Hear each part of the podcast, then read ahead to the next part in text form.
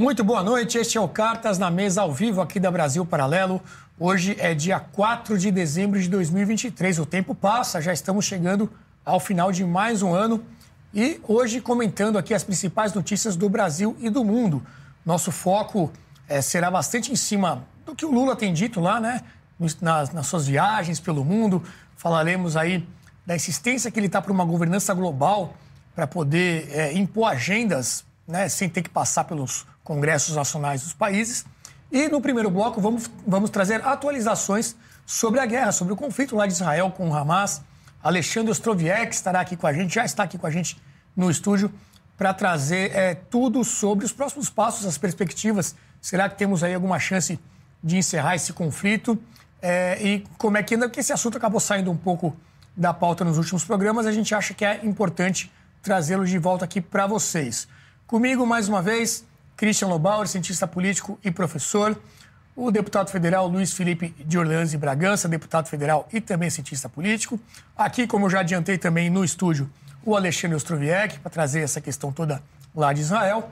E de Belo Horizonte, o Adriano Janturco, professor e cientista político.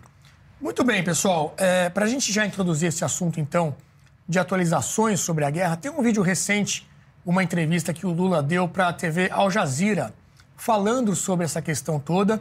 E ele colocou até um pouco mais de lenha na fogueira. A gente vinha reclamando que ele estava igualando né, os dois lados, tanto o lado terrorista do Hamas como o lado que foi atacado, que é Israel. E agora eu acho que ele deu uma opinião até mais forte sobre isso. Vamos assistir.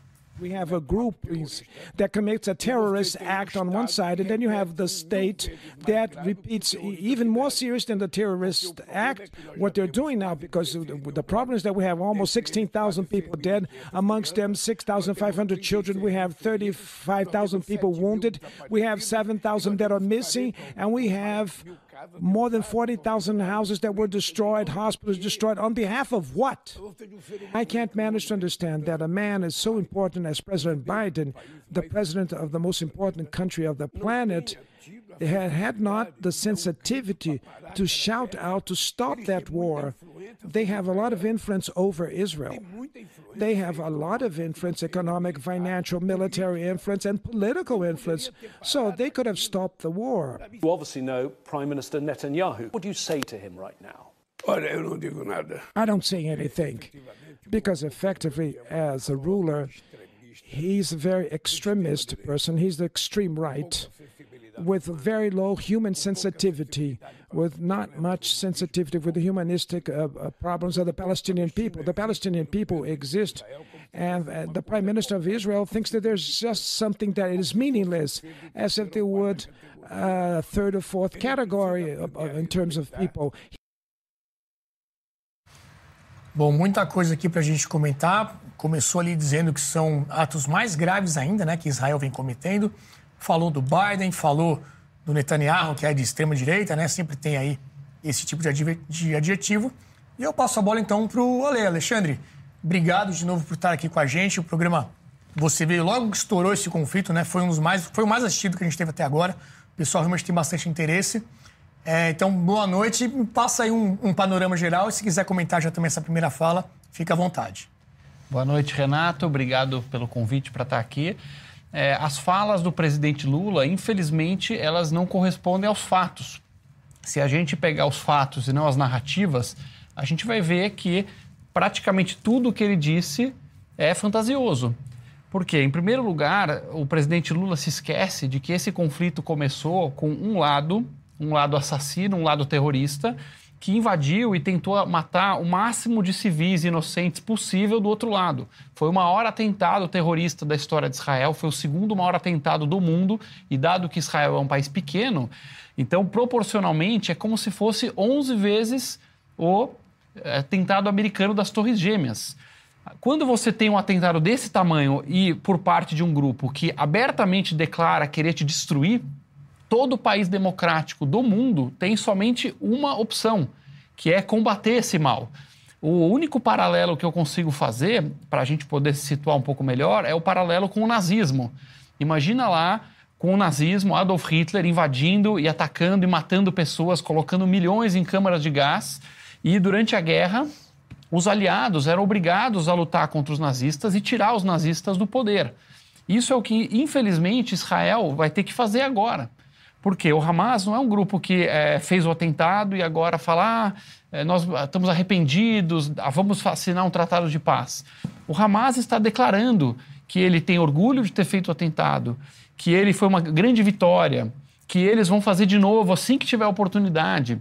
E o Hamas eh, controla, como é, uma ditadura, esse território que todo mundo acompanhou, a faixa de Gaza, e promete usar a faixa de Gaza, continuar usando para atentados contra Israel.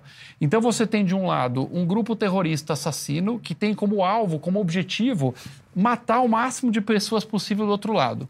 E aqui você tem um país democrático, um país em que todo mundo tem direitos iguais, que foi atacado e que está tentando neutralizar os terroristas.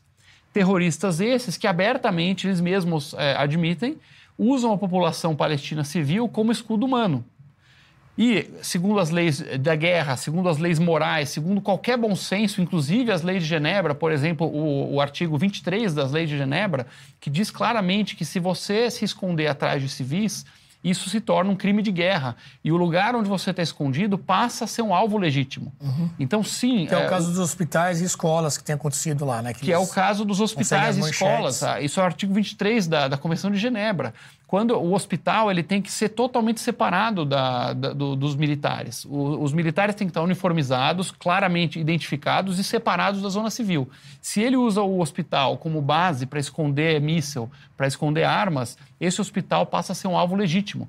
Então, sempre que, com toda a tragédia que está acontecendo agora, com certeza o povo palestino está sofrendo muito e merece muito mais, merece um futuro, merece viver em paz, em igualdade e democracia isso é impossível acontecer enquanto tiver um grupo assassino fanático controlando aquela faixa. Uhum. A gente tem algumas manchetes aqui, tem uma do Poder 360 falando sobre a perspectiva aí de liberação de mais reféns. Né? Nós tivemos recentemente a libertação de alguns reféns. É, e aí o, o Poder 360 traz para o Hamas, diz que só voltará a libertar reféns quando a guerra acabar.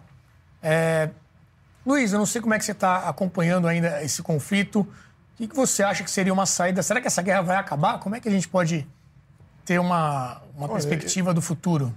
Eu não vejo isso como uma guerra. Eu vejo isso como uma operação policial. Porque é um grupo criminoso.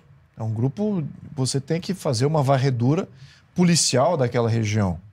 É isso que está precisando fazer. A guerra, efetivamente, é quando você tem dois estados entrando em conflito um uhum. contra o outro e duas organizações legítimas. É, você não, não podemos legitimar o Hamas como sendo um interlocutor de todo o povo palestino. Certamente que uma parcela do povo palestino apoia visceralmente o Hamas. Certamente. Agora, uma grande injustiça achar que a outra grande parcela também apoia. Essa, essa que eu diria que é a parcela que está refém da ditadura do Hamas.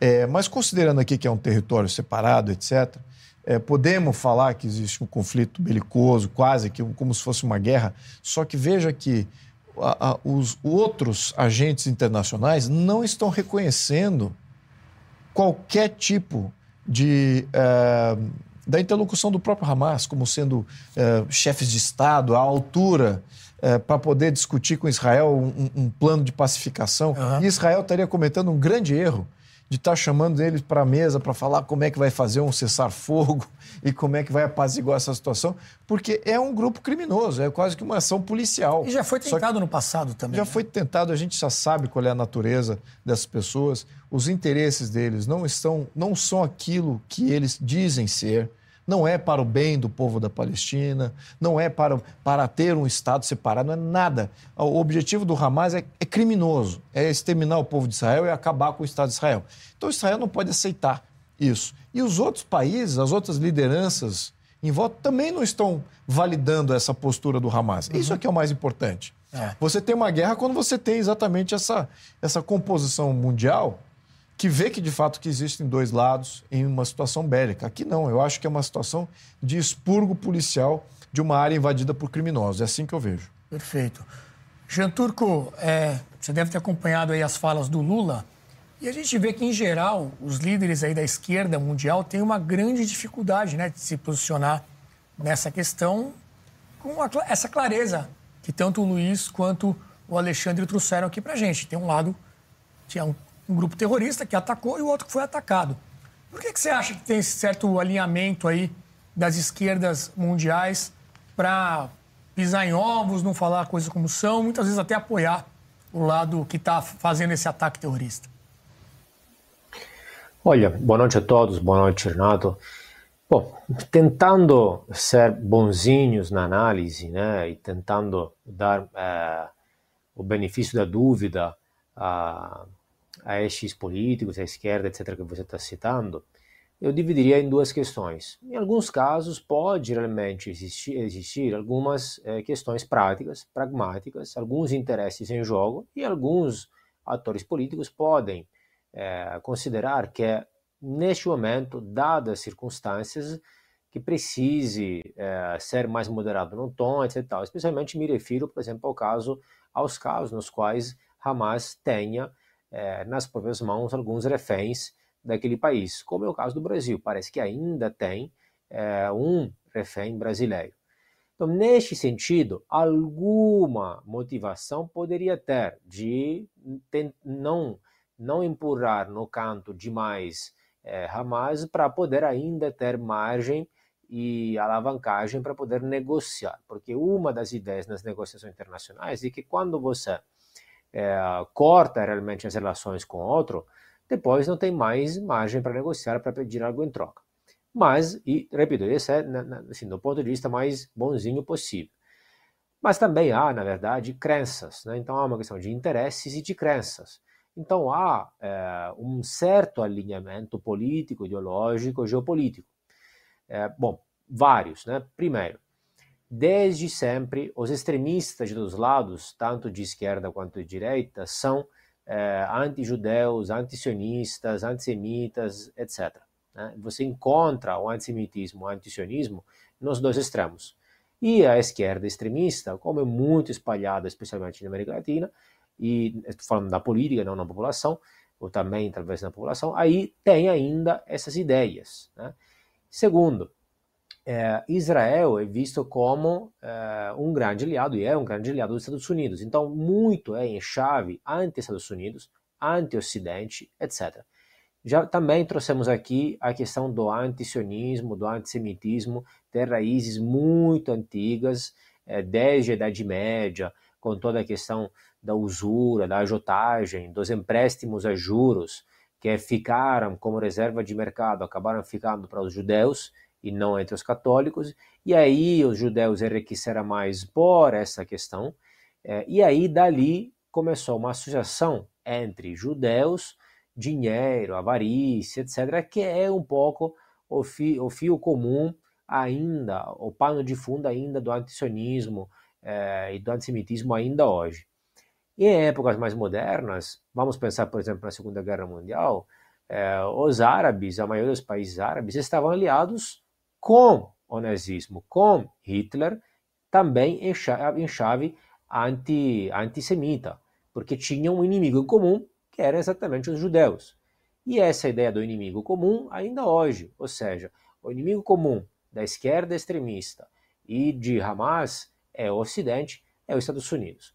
Não que eles defendam realmente aquele modo de viver, aquelas normas políticas, as regras políticas, normas sociais que vigem lá.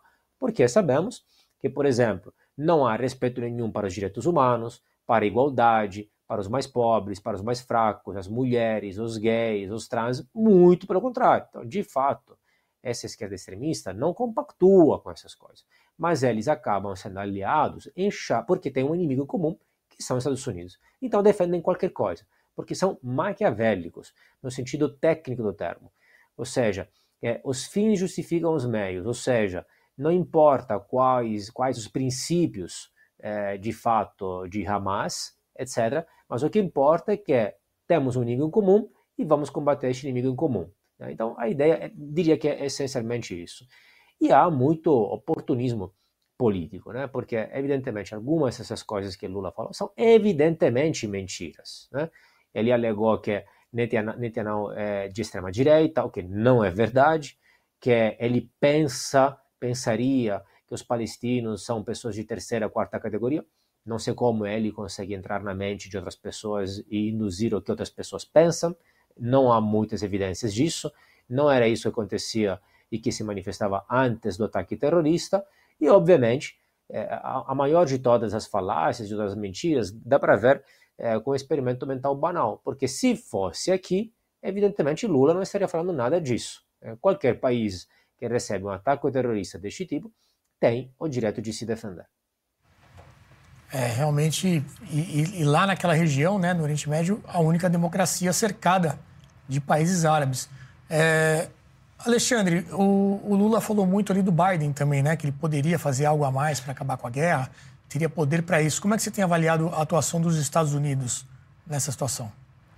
Acho que os Estados Unidos está com uma postura muito mais coerente do que o Brasil, nesse caso reconhecendo os fatos. Os Estados Unidos, vamos lembrar, há não muito tempo atrás, sofreu também o 11 de setembro, então sofreu na pele o que, que é o terrorismo.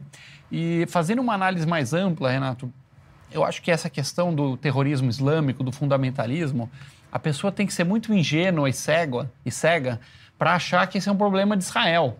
É, pô, queria Deus que fosse só um país que sofresse com isso. Porém, é, é, é um terremoto, é um, é um vulcão que ameaça todo mundo civilizado. Israel, sim, está lá no, perto do vulcão, uma aldeiazinha. As pessoas às vezes acham que Israel é um negócio grande. Vamos lembrar que Israel é um país com 9 milhões de habitantes, menor do que o estado de Sergipe, cercado de 450 milhões de árabes e 1 bilhão e 200 milhões de muçulmanos. É um minúsculo ovinho lá no meio. E se porventura, Deus me livre, Israel é destruído pelo Hamas e todo mundo é assassinado lá, como é, o, o, os terroristas gostariam, ninguém tem que imaginar que isso vai parar por aí. É, o fundamentalismo islâmico é uma ameaça para toda a civilização. Eles é, querem é, atacar outras religiões, é, impor a lei islâmica em toda a região, é, matar muçulmanos moderados. Vamos lembrar aqui que, é, apesar de que 90% das mortes por terrorismo no mundo foram causadas por terroristas islâmicos, 90% das vítimas são também muçulmanos. Uhum. Então a gente está vendo aí na França, é, em chamas, é, por toda a Europa, em diversos lugares do mundo, ataques terroristas, mas isso é muito pouco, perto do total. Se você pegar na Síria, 600 é, mil mortos. O que chama atenção é o que acontece no, no mundo ocidental, né? Mas lá entre a Síria, aqui é uma, é uma tragédia o que está acontecendo, temos que ver os números exatos, né? Porque por enquanto o que nós temos é o grupo terrorista falando quem morreu, quem não morreu, quantas crianças são, quantas não são. Não estou negando, é, com certeza tem muito sofrimento lá, mas vamos lembrar que trata-se é, do tal do Ministério da Saúde do Hamas, que é basicamente um capanga lá da gangue do Hamas que diz quantos morreram ou não. Mas, é, qualquer que seja o tamanho, nós recentemente tivemos 600 mil mortos na Síria. Essa galera toda boazinha da esquerda não deu um pio. Ninguém deu uma, derramou uma lágrima pelos 600 mil muçulmanos que morreram na Síria. 380 mil é, muçulmanos morreram no Iêmen agora, combatendo em guerras com extremistas islâmicos. No Boko Haram, lá na Nigéria, foram mais de 300 mil mortos. Eram os muçulmanos é, do norte do país sequestrando e matando meninas. É, e ainda se alardeando que eles estavam fazendo isso porque o profeta fez também, então eles podem fazer. Então, eu não queria aqui caracterizar uma crítica ao Islã em geral que é uma religião muito importante, tem que merece o respeito. Mas existe uma minoria que não é insignificante que coloca em risco a maioria moderada muçulmana. E o mundo ocidental está dormindo. Esse pessoal, aliado à extrema esquerda, como bem disse é, o, o, o é, esse pessoal é, quer destruir a civilização ocidental. Essa é uma ameaça gigantesca que nós temos que acordar. Uhum. Muito bem. Para você que está chegando agora, estamos atualizando toda a questão lá de Israel com o Hamas, né, os ataques, possível liberação de reféns. Para isso está aqui com a gente o Aleus Troviec, que já esteve logo que explodiu esse conflito e era um assunto que a gente estava devendo um pouquinho para vocês e hoje estamos retomando. Falaremos de muitas coisas hoje aqui, temos toda a repercussão das falas do Lula né, nessa viagem mais recente que ele fez, pedindo uma governança global mais forte. Será que isso pode afetar a nossa governança, a nossa soberania nacional? Falaremos também sobre STF, né, com essa questão toda de punir a imprensa por possíveis falas com fake news dos entrevistados, como é que isso vai acontecer na prática. Enfim, tem muita coisa aqui no nosso programa. Eu vou pedir para você se inscrever no canal, se ainda não está inscrito, e compartilhar esse vídeo com os amigos para poder acompanhar aqui com a gente. Lobauer, é, esse alinhamento do Lula, né, esse posicionamento que ele está tendo, que não é só nessa questão, né, em, em várias outras, a gente vê o Brasil indo para um lado errado do, do, do, que a gente esperava, né, em, em, muitas outras questões diplomáticas, digamos assim. Como é que você está vendo o, esse posicionamento do Brasil? Falavam muito, ah, o Brasil agora voltou, vai ser respeitado lá fora. Será que isso está acontecendo? Qual a sua visão? Não, eu não vejo esse Lula diferente do que o Lula que ele sempre foi. É um surfista, é um, um oportunista. Essa política externa é só uma dose mais exagerada daquela que ele praticou sob o sob os, vamos dizer, vamos dizer assim, os conselhos do seu guru internacional, que é o ex-ministro Celso Amorim, hoje principal assessor, que é uma figura também que foi se transformando para o mal nesses últimos anos. A política externa brasileira, no período Lula e no período Dilma, foi uma verdadeira vergonha. Boa parte do empresariado, das pessoas que entendem de respeitam as regras da democracia, que entendem de comércio, sabem que aquilo foi tudo uma grande aventura que não serviu para absolutamente nada, afastou o país dos seus aliados tradicionais e é o que está fazendo agora. Uhum. A cara estupefata daquele jornalista, acho que britânico ou americano, olhando para o presidente com aquela cara assim, que é só quem acha graça ainda no Lula, são, é uma parte dos franceses ainda que acham um pouco engraçadinho. Ninguém mais acha graça. Os ingleses, os alemães mesmo, os países importantes, os japoneses, os países importantes do mundo não acham graça nenhuma nisso. O Brasil fica irrelevante, perde relevância, perde importância, e uma figura caricata, é isso que ele está virando, tá certo? Agora, se me permite um comentário sobre tudo que a gente falou antes, que eu acho ah. mais importante, Renato, é o seguinte. Eu estava vendo esses dias uma, algumas frases do Thomas Mann. Thomas Mann tem uma frase no, no, na Montanha Mágica que ele diz assim: a, a tolerância com, com o mal, com o diabo, também é crime. Com o böse, né? Ele chama böse, né? O diabo. Hum. É, você não pode, eu estou usando essa referência para dizer o seguinte: você não pode brincar com o senso de justiça de nenhum povo.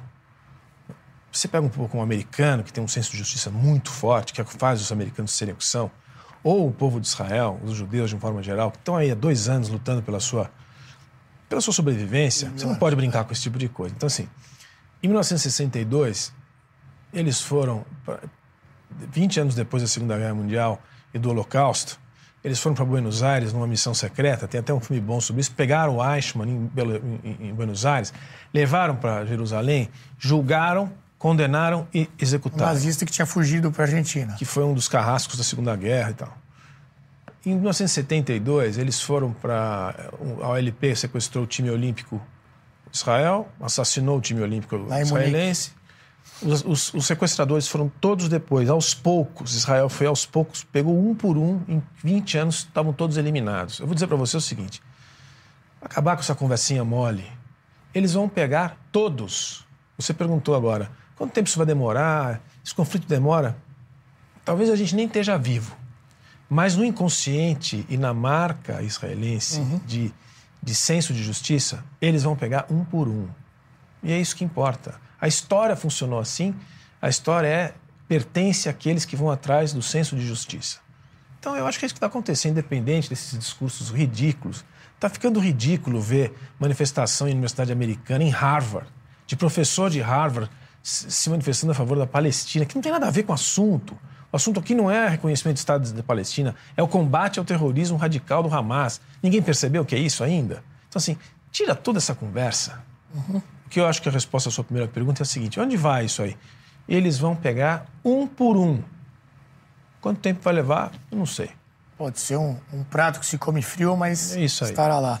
Falando em senso de justiça, temos uma outra manchete, essa da Gazeta do Povo, dando conta que Israel confirmou a morte de 15 dos 137 reféns é, que estavam ali em posse do Hamas na faixa de Gaza.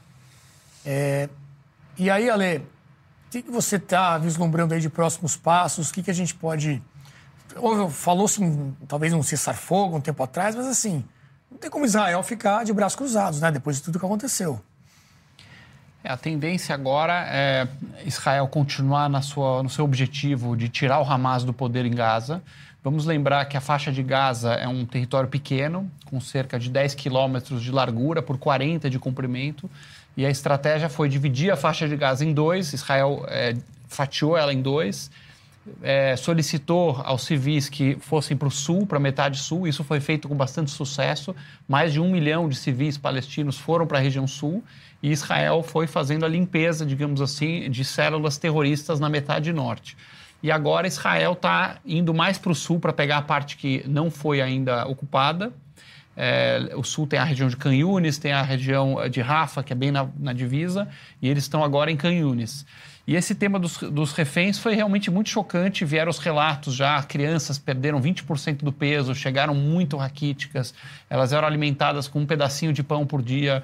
É, crianças reportando e os, os é, prisioneiros, os reféns tailandeses que foram soltos, dizendo que a população civil, muitos civis palestinos, chicoteavam as crianças reféns com fio de, de fio elétrico é, faziam as crianças assistirem, um menino de 12 anos, botavam eles na TV para assistir às atrocidades o dia inteiro. E se chorar, se apanhava. Foram, assim, é realmente um tratamento muito bestial. E a gente fica chocado mesmo, porque na hora de devolver os reféns, na troca, quando é, o Hamas entregou reféns em troca de terroristas palestinos, eles fizeram todo um teatro o pessoal ia lá e dava garrafinha de água e dava tchauzinho para os reféns, como se fossem os bonzinhos, os mesmos caras que estavam há dois meses atrás estuprando, matando, cortando a cabeça de mulheres, é, fazendo todo tipo de barbaridade, agora faziam esse teatro todo. É, basicamente, Israel vai tentar, com o menor número de baixas civis possível, tirar o Hamas de Gaza. Se não fizer isso, essa guerra vai ser considerada perdida. E o Hamas vai tentar fazer todo o seu teatro, toda a sua pressão, mobilizar a opinião pública para fazer essa guerra parar, para todo mundo cair nesse conto do vigário, brecar a guerra. Não, que feio esse negócio de guerra, olha que malvado esse Israel, para agora, para tudo. Porque se parar a guerra, o Hamas rapidamente, através da lavagem cerebral, vai repor os seus combatentes, uhum. vai se rearmar para atacar novamente. E as pessoas têm que entender uma coisa: guerra é horrível, mas tem uma coisa pior do que guerra que é guerra para sempre. Então, se esse ciclo não for rompido, se o Hamas não for removido do poder de Gaza, nós vamos ter a cada dois anos uma situação como essa. Perfeito. E aquela pergunta que eu fiz para o Jantur, que eu queria também repassar para você. Por que você acha que tem certo alinhamento, quase que automático até, da esquerda, com o lado ali, eles colocam a bandeira da Palestina, né, para justificar, e o mundo livre, o mundo ocidental pró-Israel? Eu faria uma distinção entre a extrema esquerda e a centro-esquerda. Eu vi pessoas de centro-esquerda, o próprio Biden, por exemplo, Sim. ele é um cara democrata, tal, centro-esquerda.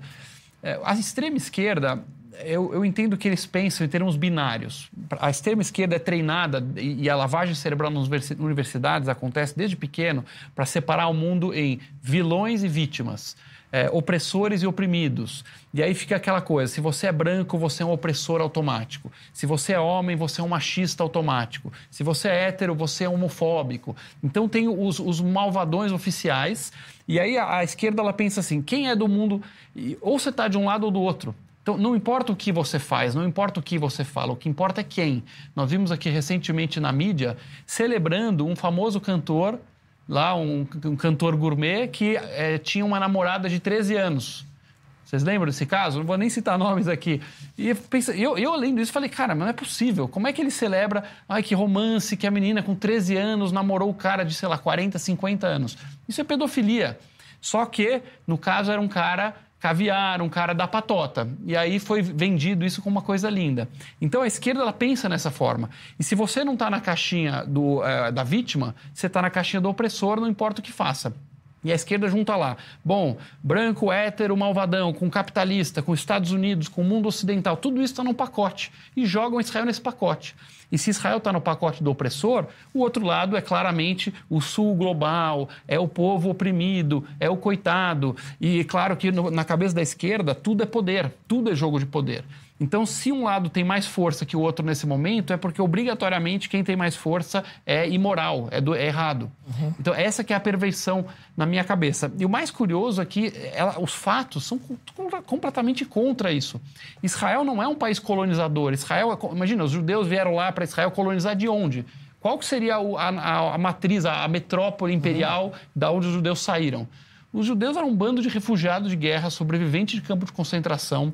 Outra curiosidade: a maior parte da população de Israel, 52% dos judeus de Israel, são não brancos, porque eles vieram fugindo de países árabes. Depois da guerra de independência em 48, eh, os países árabes vizinhos expulsaram 850 mil judeus árabes do Marrocos, do Iêmen, da Turquia, de todos esses lugares inclusive é, judeus da, da África também, judeus negros. Uhum. Então, Israel, mas, mas no imaginário da esquerda, ele, ele virou o branco malvado, apesar de que fisicamente não é, você olha as fotos, não são, só uma curiosidade de como a esquerda joga fora fatos, despreza tudo isso e a narrativa tem que ser suprema.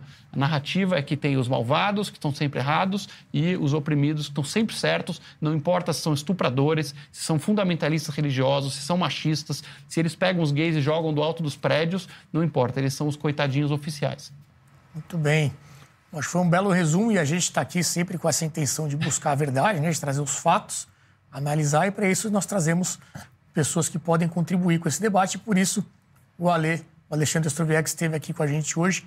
Queria agradecer demais a participação. Vamos manter sempre esse diálogo aqui para ir atualizando. Esperamos que acabe rápido, né? Isso sabemos que é difícil, mas que a melhor solução aí em prol da liberdade e do, da vida, né? Daquilo que é o certo, seja encontrado o mais rápido possível. Obrigado, Ale. Obrigado. A solução é, um, tirar o Hamas do poder, Dois, mudar o sistema educacional. E três, desenvolvimento econômico para os palestinos. Esse é o tripé que eu acredito que é o caminho para a coisa andar. Muito obrigado a todos por ter me convidado aqui. Obrigado, Renato. Maravilha, até a próxima. Bem-vindo sempre. Muito bem. E mudando agora de pauta, então, gente, é, eu vou falar para vocês sobre esse assunto que até é o título do nosso, do nosso programa de hoje que é a questão toda da soberania nacional, né? É... Por que, que a gente colocou essa pergunta, né? Será que o Lula quer anular o Congresso? Hoje, o que, que a gente tem? Quando nós temos esse tipo de evento, como, por exemplo, a COP, onde está lá o Lula, ou eventos lá em Paris, nessa questão toda de encontros mundiais com líderes mundiais, muitas vezes coisas são definidas lá, metas, né? Acordo de Paris, Acordo de Tóquio, e aí depois cada país tem que trazer isso para dentro de casa, para os seus congressos, é, para que isso seja aprovado e aí as medidas possam ser tomadas. O que, que o Lula está querendo? Está querendo que venha uma força global, né, uma definição dessas reuniões dos, dos países é, nessa, nesse tipo de encontro e não tenha nem que passar pelo Congresso, já venha direto e você coloque em prática aquilo que for decidido pelos líderes, sem ouvir deputados, senadores, o que quer que seja. Nós temos é, uma manchete do Globo que traz é, esse pensamento do Lula. E aí, na sequência, eu vou colocar uma série de falas dele com esse discurso bem ensaiado. Primeira manchete do Globo, que diz o seguinte: Lula defende governança global. Cadê? Olha lá. Para o clima, com autonomia para decidir sem parlamentos locais. Então, a questão do clima acabou sendo o grande gancho que ele encontrou, ou que, digamos, ele está preocupado, é, para essa falta de autonomia da governança global. O presidente criticou a demora de líderes globais para tomarem medidas efetivas contra as tais mudanças climáticas. Vamos assistir um primeiro vídeo do Lula falando sobre esse assunto e aí depois a gente comenta em cima. É importante ter em conta que o mundo está precisando de uma governança global, sobretudo na questão climática. Porque quando nós tomamos uma decisão e essa decisão é levada para o Estado Nacional, normalmente o Estado Nacional não concorda. Os empresários não aceitam. Os deputados e senadores não votam e não aprovam. Então, aquilo que nós aprovamos aqui vai sendo um amontoado de papel que vai ficando dentro da gaveta, depois troca-se de gaveta, mas continua sem funcionamento. Se tem uma coisa que nós precisamos de uma governança global, é a questão climática. Luiz Felipe, você como parlamentar, como é que se sente aí numa situação como essa? Eu vou passar depois um clipe. Esse discurso dele está ensaiado, ele tem falado isso ao longo do tempo, em várias ocasiões. A hipocrisia dessa, dessa, desse elemento é total. E também do partido que ele representa, do movimento da esquerda que ele representa, é uma hipocrisia total. Porque no momento que ele estava dizendo isso, no outro momento, nas comissões, nos debates parlamentares, estão todos ali defendendo contra o imperialismo, pelo, é, pela soberania nacional. Então, é uma dicotomia absoluta é, o que a gente escuta. É, você fica sem é, dar credibilidade para nenhum dos passos. Agora, temos que levar a sério o porquê que ele está falando isso. E é isso que a gente tem levantado aqui, essa bola da questão é, dos interesses globais que estão em jogo. O, o, Lula é o maior entreguista da história do Brasil. Ele atende os dois blocos que existem majoritários: atende o bloco China-Rússia e atende o bloco Estados Unidos e Europa. Então, esses interesses estão jogando com o Brasil. O, o brasileiro e o, e, o, e o brasileiro virou quase que irrelevante nessa discussão e o território nacional virou área de disputa desses grandes interesses. Isso está óbvio, está tá nítido, patente. Não há como mais o partido que ele, que ele se diz líder é, dizer que é pela soberania do Brasil. Está tá óbvio, essa narrativa de entregar poder é absoluta. Agora, vou lembrar aqui também o que ele mencionou na questão de que o clima é algo que merece uma uma abertura dos poderes nacionais para que haja aí uma entrega de soberania, uhum. uma entrega de decisão a essa futura ou talvez até mesmo já existente estrutura supranacional para tomar essas decisões. A verdade é o seguinte: é, não, é, todos esses temas que compõem a Agenda 2030, e o clima é apenas uma delas, tem clima, tem imigração, tem ideologia de gênero, tem uma série Aborto. de coisas. Aborto, tem emprego, tem é, tudo. É, tem 17 itens lá. Cada uma dessas serve para você fazer interferência direta de todas as maneiras. O clima, você pode argumentar, como é muito vago, é, é ambíguo essa colocação, serve para fazer tudo. E, e serve um, fazer, olha, um elemento esses, de medo ali, né? Imagina, imagina o controle não só político do tema. Imagina o controle econômico do tema, que já afeta o agronegócio. Olha, você tem muitas áreas aí em produção, isso afeta o clima. Ou indústria. Olha, esse produto aí consome muito de, de eletricidade, ou consome muito, uh, gera impactos ambientais, olha, então pare de produzir isso. Ou até mesmo social. Olha, vocês consumindo tal produto e tal coisa e agindo de tal maneira, vocês afetam o clima. Então veja que, através do clima, você consegue exercer poder político, poder econômico e poder social. Então você é uma entrega absoluta de poder. Cada uma dessas, desses itens da Agenda 2030. Não é só o, o clima. O clima uhum. é que agora, agora está em voga, são todos falando do clima. Eventualmente, assim eu espero, o bom senso caia é, na maioria da população mundial, a, a informação descentralizada consiga informar bilhões de pessoas para abandonar esse, esse tema, ao menos da maneira que ele está sendo abordado. Uh, em, olha, isso aqui é um tema que os países não têm como controlar, então temos que entregar soberania para o poder supranacional. Quando tiver uma consciência maior com relação a isso globalmente, essa coisa passa. No entanto, aí é outro tema para ser combatido que vai ser usado para criar esse poder supranacional. É, essa questão ambiental ela tem dois fatores, né? Um, essa coisa romântica, né? Ah, vamos salvar a natureza e tudo mais. E uma questão de medo também. Olha, vai acabar o mundo, você não vai poder sobreviver, nós vamos acabar com os recursos e tudo mais. Então isso ganha uma força muito grande. Eu vou passar agora um vídeo que é um compilado de falas do Lula. Nós não colocamos todas as falas dele porque ficaria um vídeo muito longo. Então são só algumas. Ele falando em vários países do mundo, falando com Biden, falando em Portugal, aqui no Brasil também. Eu vou, tá, vou dar até a fonte, foi um post do Kim Paim no Twitter, ele fez essa thread com toda a sequência de falas do Lula, que está um discurso muito bem ensaiado. Veja só. E é por isso, Shoa, que o, o, o, Brasil tem exigido uma nova governança mundial. Por que uma nova governança mundial? Porque se você tirar uma decisão aqui em Belém, sobre a questão do clima e não houver uma decisão de cumprimento, volta para o Estado Nacional e os congressos nem sempre aprovam. E aí as coisas não funcionam. Quem é que cumpriu as decisões da COP15 em Copenhague? Quem é que cumpriu o Acordo de Paris? Ou seja, e não se cumpre porque não tem uma governança mundial com força para decidir as coisas e a gente cumprir.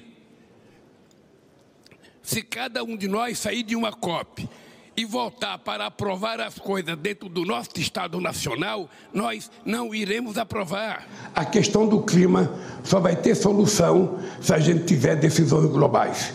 Que eu não depender do meu Congresso, que eu não depender o que, a, que outro país não dependa do seu Congresso, porque muitas vezes você aprova uma coisa no ACOP e quando chega no seu país o Congresso não aprova. Mas se você não tiver uma governança forte para se exigir o cumprimento das decisões, a gente vai nas reuniões, a gente toma decisões e no ano seguinte a gente faz outras reuniões, toma outras decisões e no ano seguinte faz outra e as decisões nunca entram em vigor, porque quando a gente tenta aprovar no Estado Nacional, muita gente não consegue. Porque a questão climática, se não tiver uma governança global forte, que tome, de, de, que tome decisões, que todos os países são obrigados a cumprir, se nós não tivermos, não vai dar certo. Você vê que ele estudou bem ali a, a lição de casa, vai repetindo isso. Tinha mais vídeos, nós cortamos para não ficar algo muito maçante aqui. E aí eu queria saber do Adriano Janturco. Janturco, então quer dizer que se o Congresso não aprova, vamos dar um jeito de não ter que passar por lá. É, é essa a ideia? Pois é, olha, e este é o mesmo Lula que depois reclama de algumas declarações de outros líderes internacionais sobre a Amazônia. Né? que reivindica a soberania nacional sobre a Amazônia, por exemplo, né?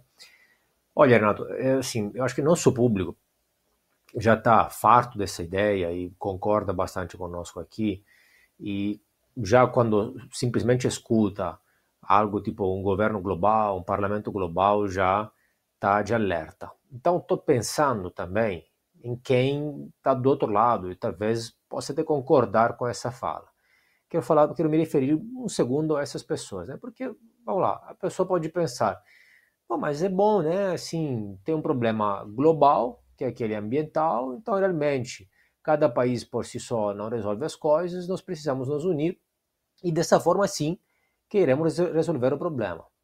Bom, deixa eu explicar por que não funciona assim. Primeiro, porque há uma falácia que é repetida no mundo inteiro e hoje, desde criança, que é o seguinte: é, supostamente as questões ambientais, as pessoas falam que são inerentemente globais, o que é falácia, não é verdade. Primeiro, por quê? Uma coisa são as questões ambientais, outra coisa são as questões climáticas, que é um subconjunto das questões ambientais. Nem todas as questões ambientais são questões climáticas. Ou seja, muitas questões ambientais são questões locais.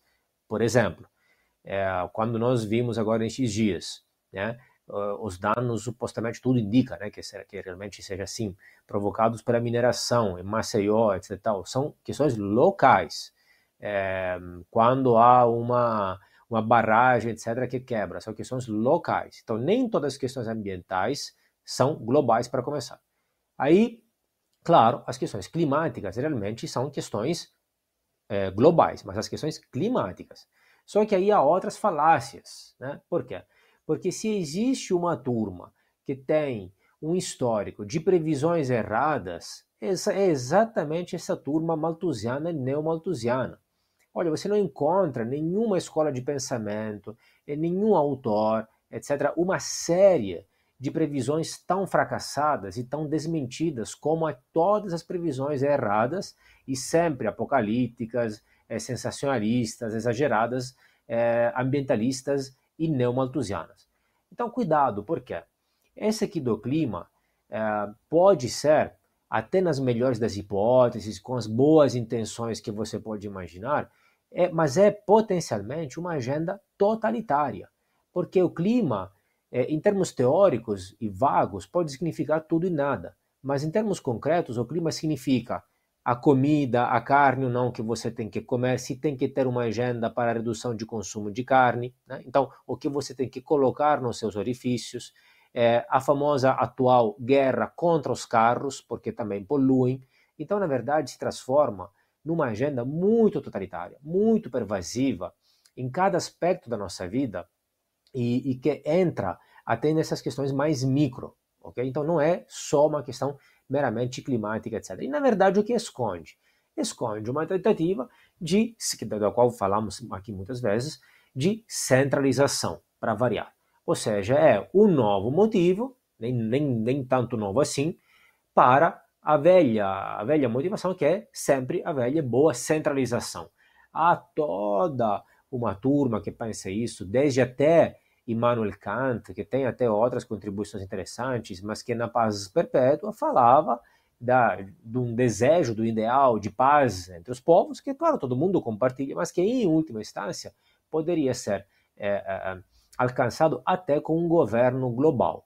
E se, por um lado, pode ser, teoricamente, em termos abstratos, verdade, é o seguinte, é, como falamos também outras vezes, o poder absoluto corrompe e o poder absoluto corrompe absolutamente. Ou seja, imagine, se você tivesse amanhã um presidente, um parlamento do mundo, um governo do mundo, um presidente do mundo, o que você acha mais provável? Que chegue lá um Gandhi, uma Madre Teresa da vida, alguém muito bem intencionado, ou que exatamente por ter muito poder, este cargo atrai exatamente as pessoas piores possíveis, que querem fazer o maior mal possível um governo que pode fazer, ou um parlamento, no caso global, que pode fazer o maior bem possível, também pode fazer o maior mal possível. Um parlamento que pode te dar tudo e pode resolver tudo é também um parlamento que pode tirar tudo de você. Então, na história, se você simplesmente observar a história geral, global e de qualquer país, não tem muitos motivos para ser otimistas sobre a maioria das pessoas que procuram este poder absoluto, um poder centralizado. A literatura científica está farta, é consensual, gente. Isso é consensual, assim, já acabamos de demonstrar isso, já o debate acabou, não, não tem mais conversa. O poder é muito perigoso. Podem fazer o bem, podem fazer o mal. Então é melhor fatiá-lo, dividi-lo, dispersá-lo. Por isso, a melhor estrutura possível, o mais descentralizado possível. É exatamente o contrário dessa centralização que se reivindica aqui é, toda essa questão do clima, como muito bem você mostrou, apela ao medo, né, coloca, usa a tática do medo para, na verdade, depois ter uma agenda, que é uma agenda da velha boa centralização, com outro, outra desculpa, mas na prática, na estrutura, na sua essência, continua simplesmente centralização do poder. É, e essa centralização, Lobauer, ela traz uma outra contra, contradição também, que é a seguinte: é, Quase todo mundo que defende essa centralização, no caso aqui do clima, se diz também um defensor da democracia. É. Mas não é algo muito democrático, ou nada democrático, você passar por cima do parlamento, que foi eleito para representar o povo, justamente, e definir o que é bom, o que é ruim para o seu próprio país. Não fica uma coisa contraditória aí? É, como a gente tem dito aqui, né? Democracia desde que seja minha, né? É, Renato, em, dois, em 1919, Conferência de Versalhes, o presidente Wilson tinha apresentado um, um paper de os 12 pontos que ia dar na Liga das Nações. Colocar todas as nações no pós-guerra, o desastre da Primeira Guerra Mundial. Dizer, olha, vamos construir aqui um clube de nações, uma liga, para que a gente evite a guerra daqui para frente. A ideia do presidente dos Estados Unidos. Uma conferência internacional pós-guerra em que ele bateu a mão para ganhar a guerra e ganhar do lado dos, dos vitoriosos e definir os vitoriosos. O parlamento, o Congresso americano, negou. Os americanos não fizeram parte da Liga das Nações.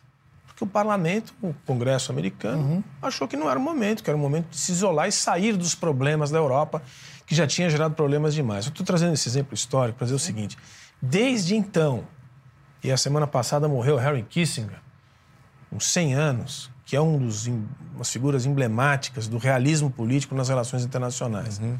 que é geralmente quem resolve as coisas, quem acredita que o Estado, as relações internacionais são movidas por um ambiente anárquico, onde existem as nações que elas estabelecem relações de poder entre si, contra essa ideia que é o idealismo do Wilson, que era um progressista. Que era um democrata que queria constituir essa ideia, da, como disse o Jean Turco, da paz perpétua, da, do controle internacional, cada vez mais que depois deu nas Nações Unidas em 45, isso. a gente já comentou aqui sobre isso.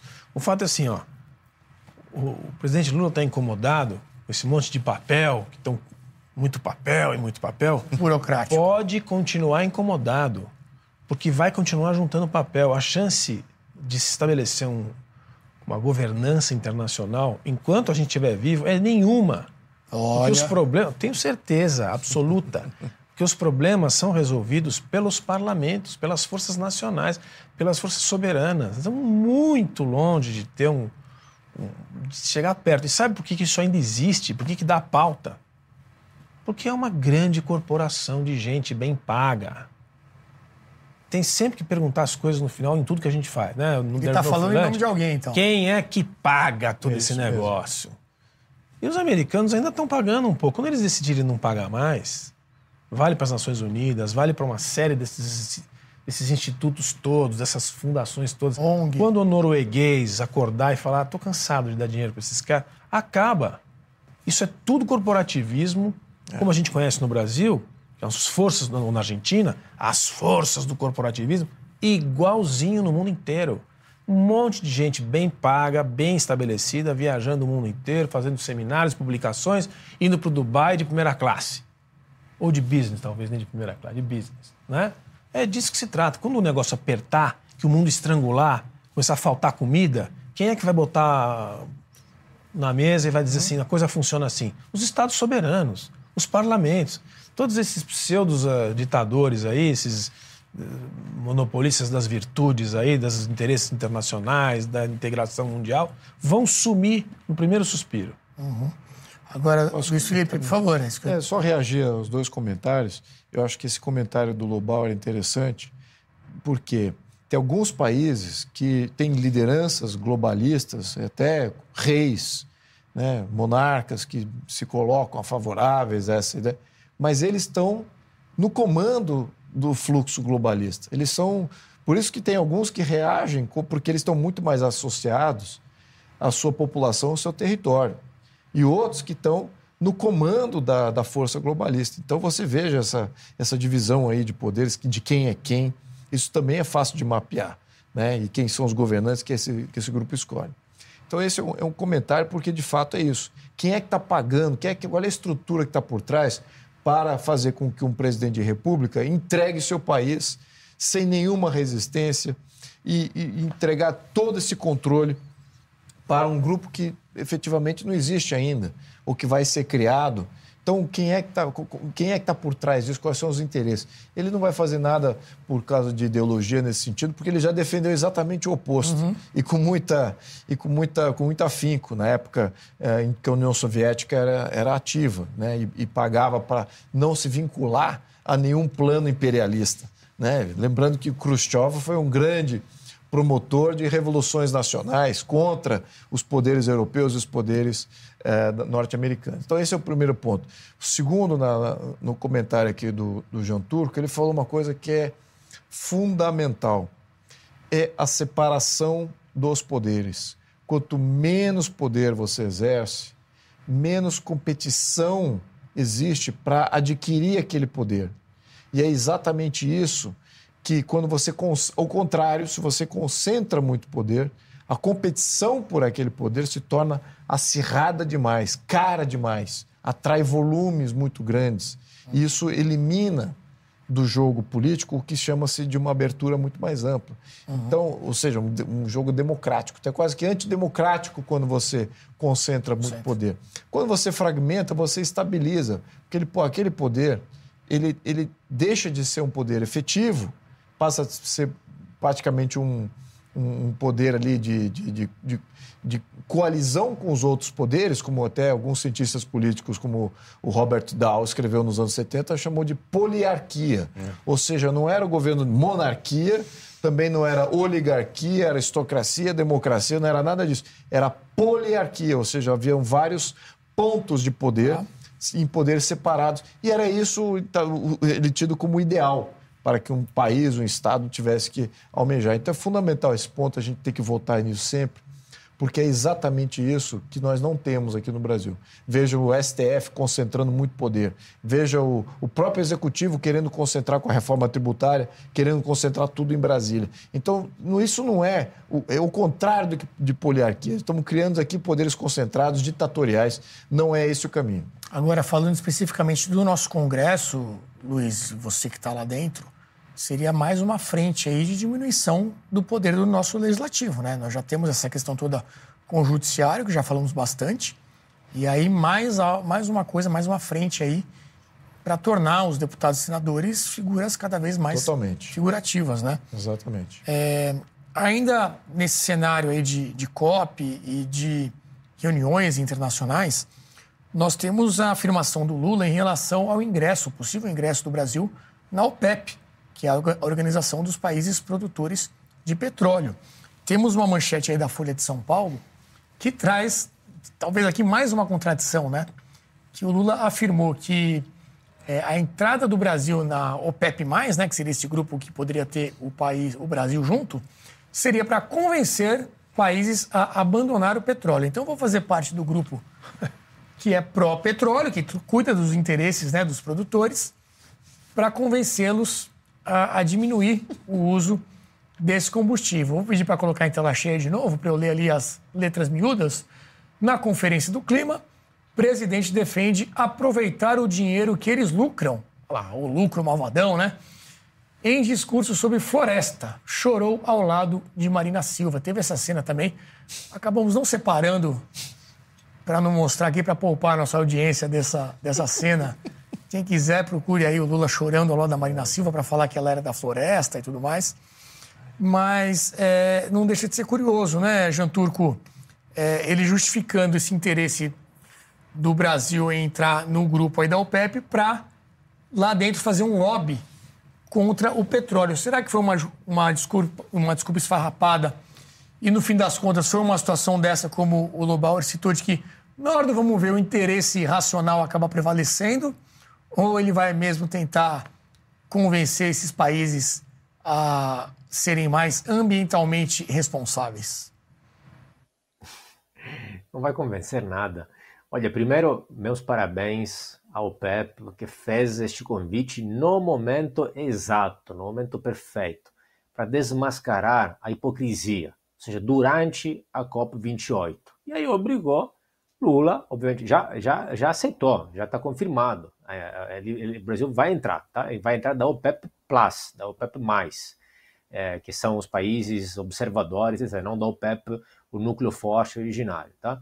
É, então, assim, isso desmascara essa hipocrisia muito bem.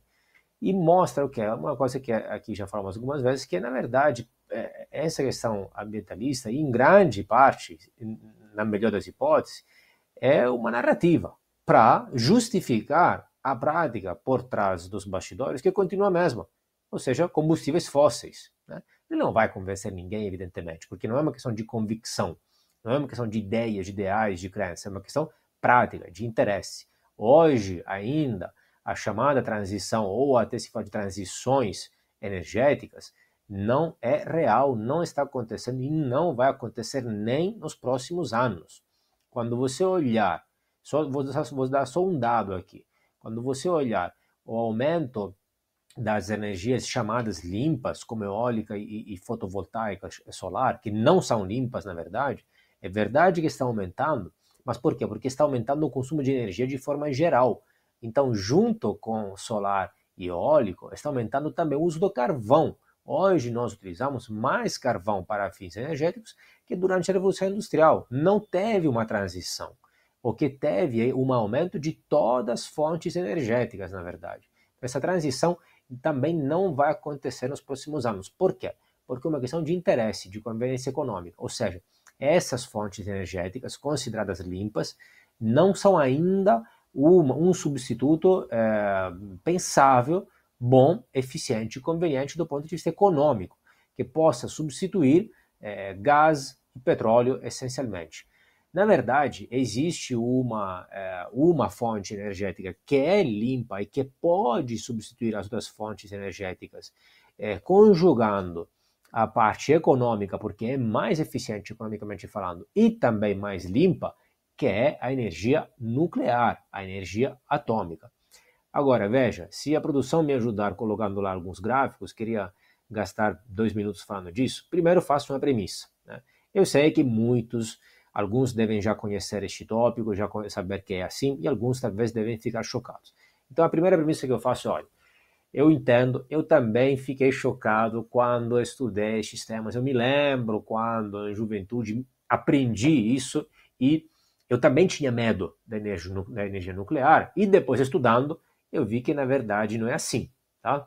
É, e, segundo ponto, não é opinião, é consensual, consensual, 100% entre todos os cientistas. Inclusive, é um tema que divide até os mesmos ambientalistas radicais, porque há até ambientalistas radicais que têm que admitir que depois que estudam, concordam que a energia nuclear é a melhor sob todos os pontos de vista, econômico, de segurança para o meio ambiente e também para o ser humano. Aqui tem um gráfico que mostra, por exemplo, é, a, a, taxa de morte por é, fonte energética.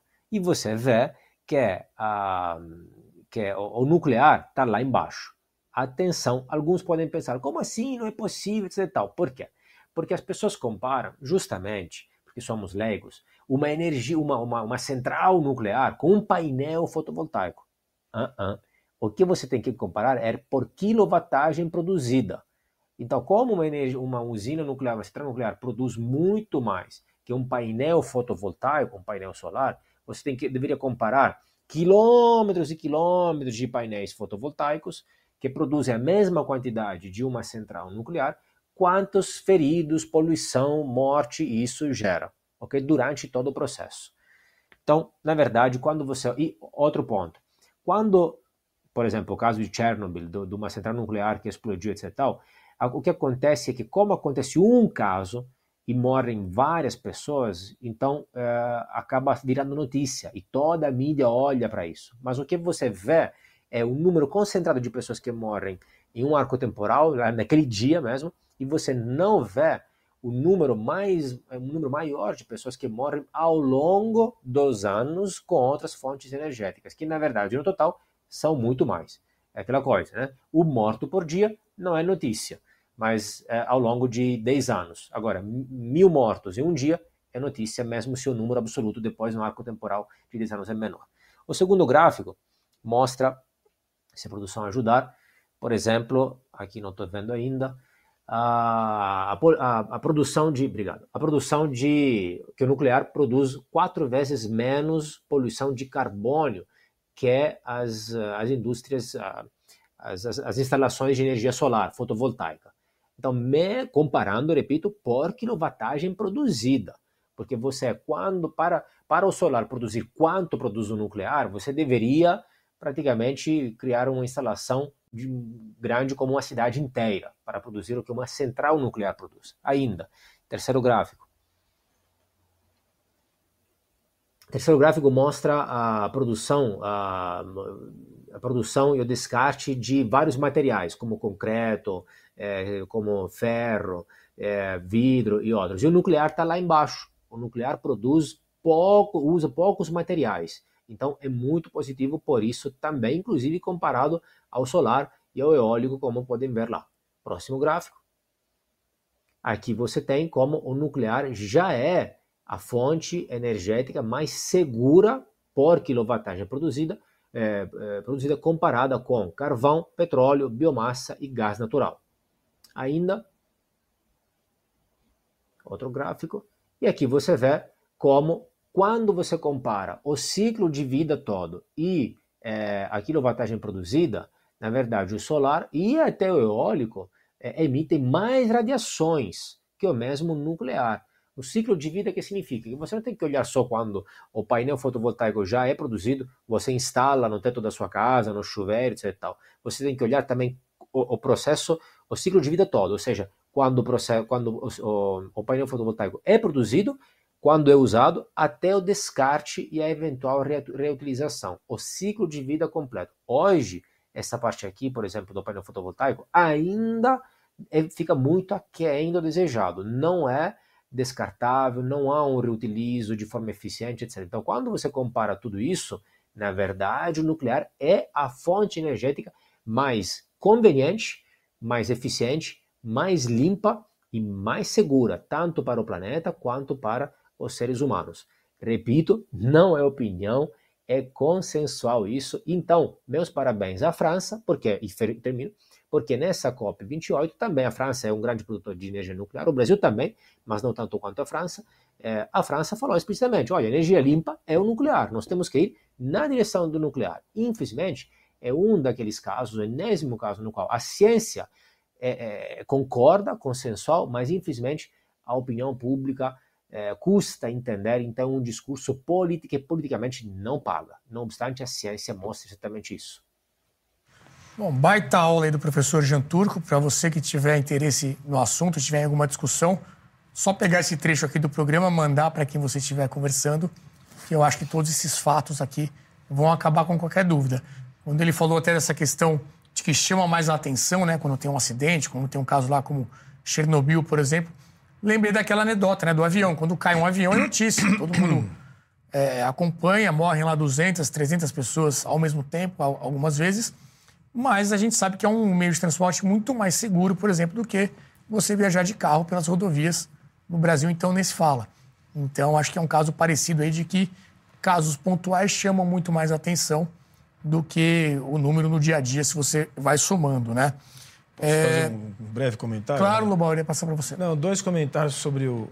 complementando o que o Jean Truc está falando. Primeiro, é que ele fez referência à França, que é um país que decidiu manter a sua produção nuclear, ao contrário do seu mais importante vizinho, que desde os anos 80, com o Partido Verde em ascensão e depois chegou no poder nos anos 90, decidiu, de forma brava e, e insistente, partiu para a insensatez de acabar com a energia nuclear na Alemanha, que foi o que aconteceu. Uhum.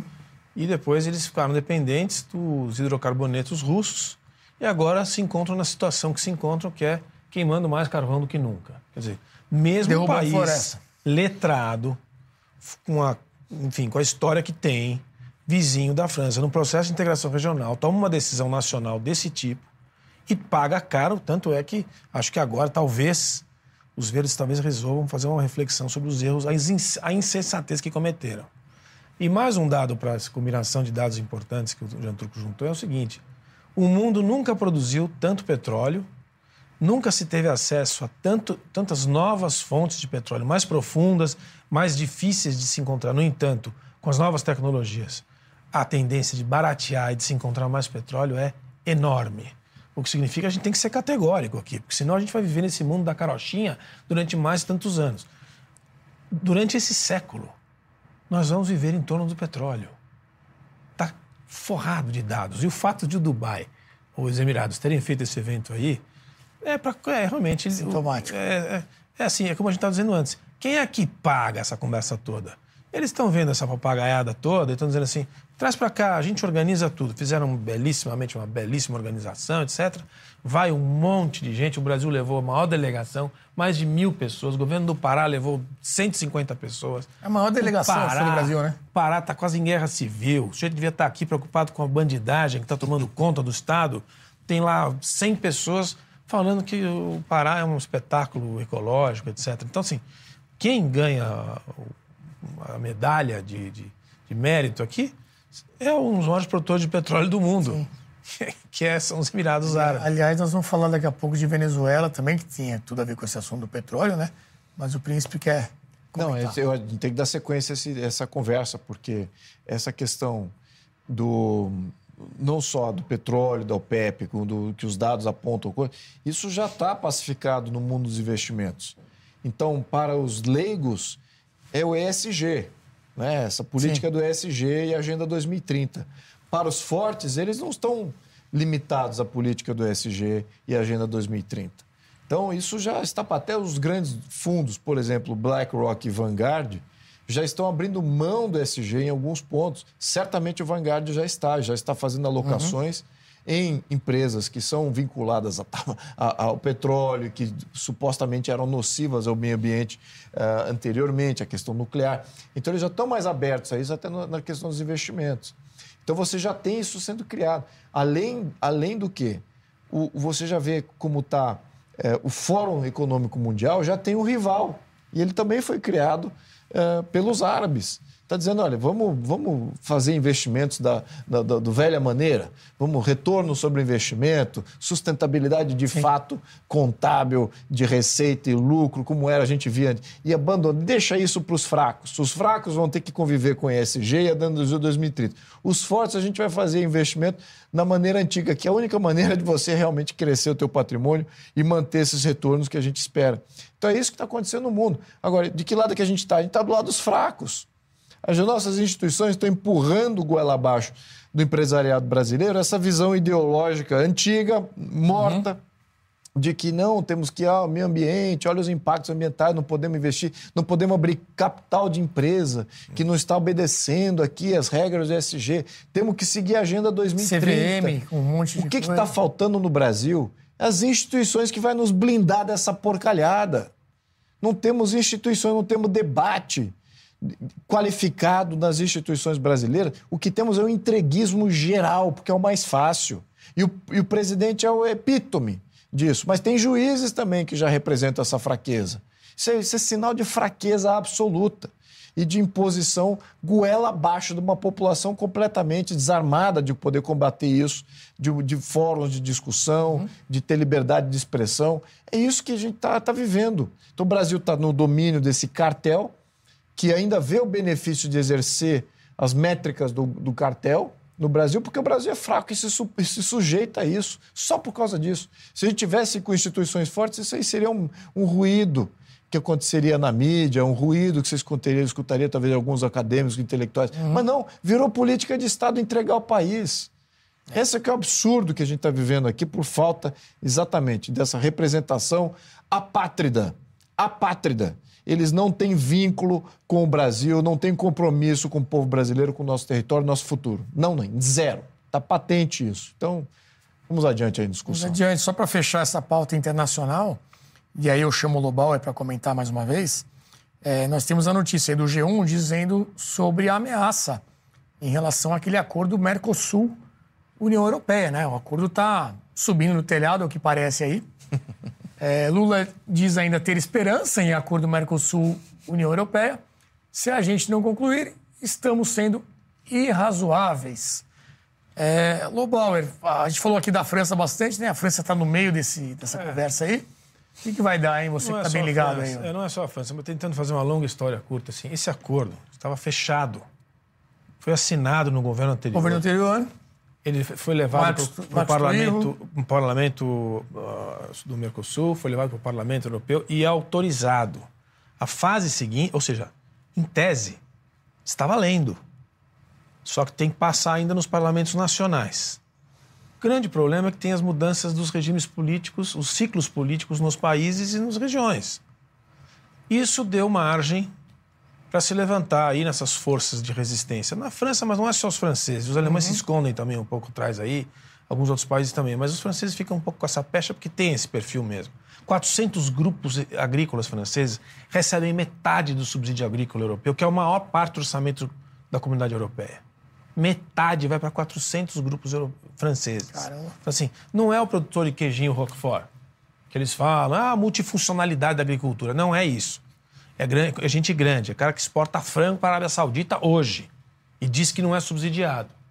É disso que nós estamos falando, concorrendo com o nosso frango lá. Uhum. Então, assim, quando o acordo estava feito, ia ter, já tinha um, um, um processo de desgravação tarifária para vinho, para autopeça, tudo direitinho. Aí veio um ciclo novo, renasce essa, esse desastre, essa chama, e o oportunismo político, isso vale para todo mundo, para lá e para cá. O fato é o seguinte: nós estamos numa situação agora que não vai fechar não vai fechar acordo. Eu não sei se fecha algum dia, porque se abrir o capítulo de compras governamentais, que é o de procurement, que não estava mais na conversa, mas que o Paraguai trouxe de volta, porque assim, os governos são grandes compradores, né?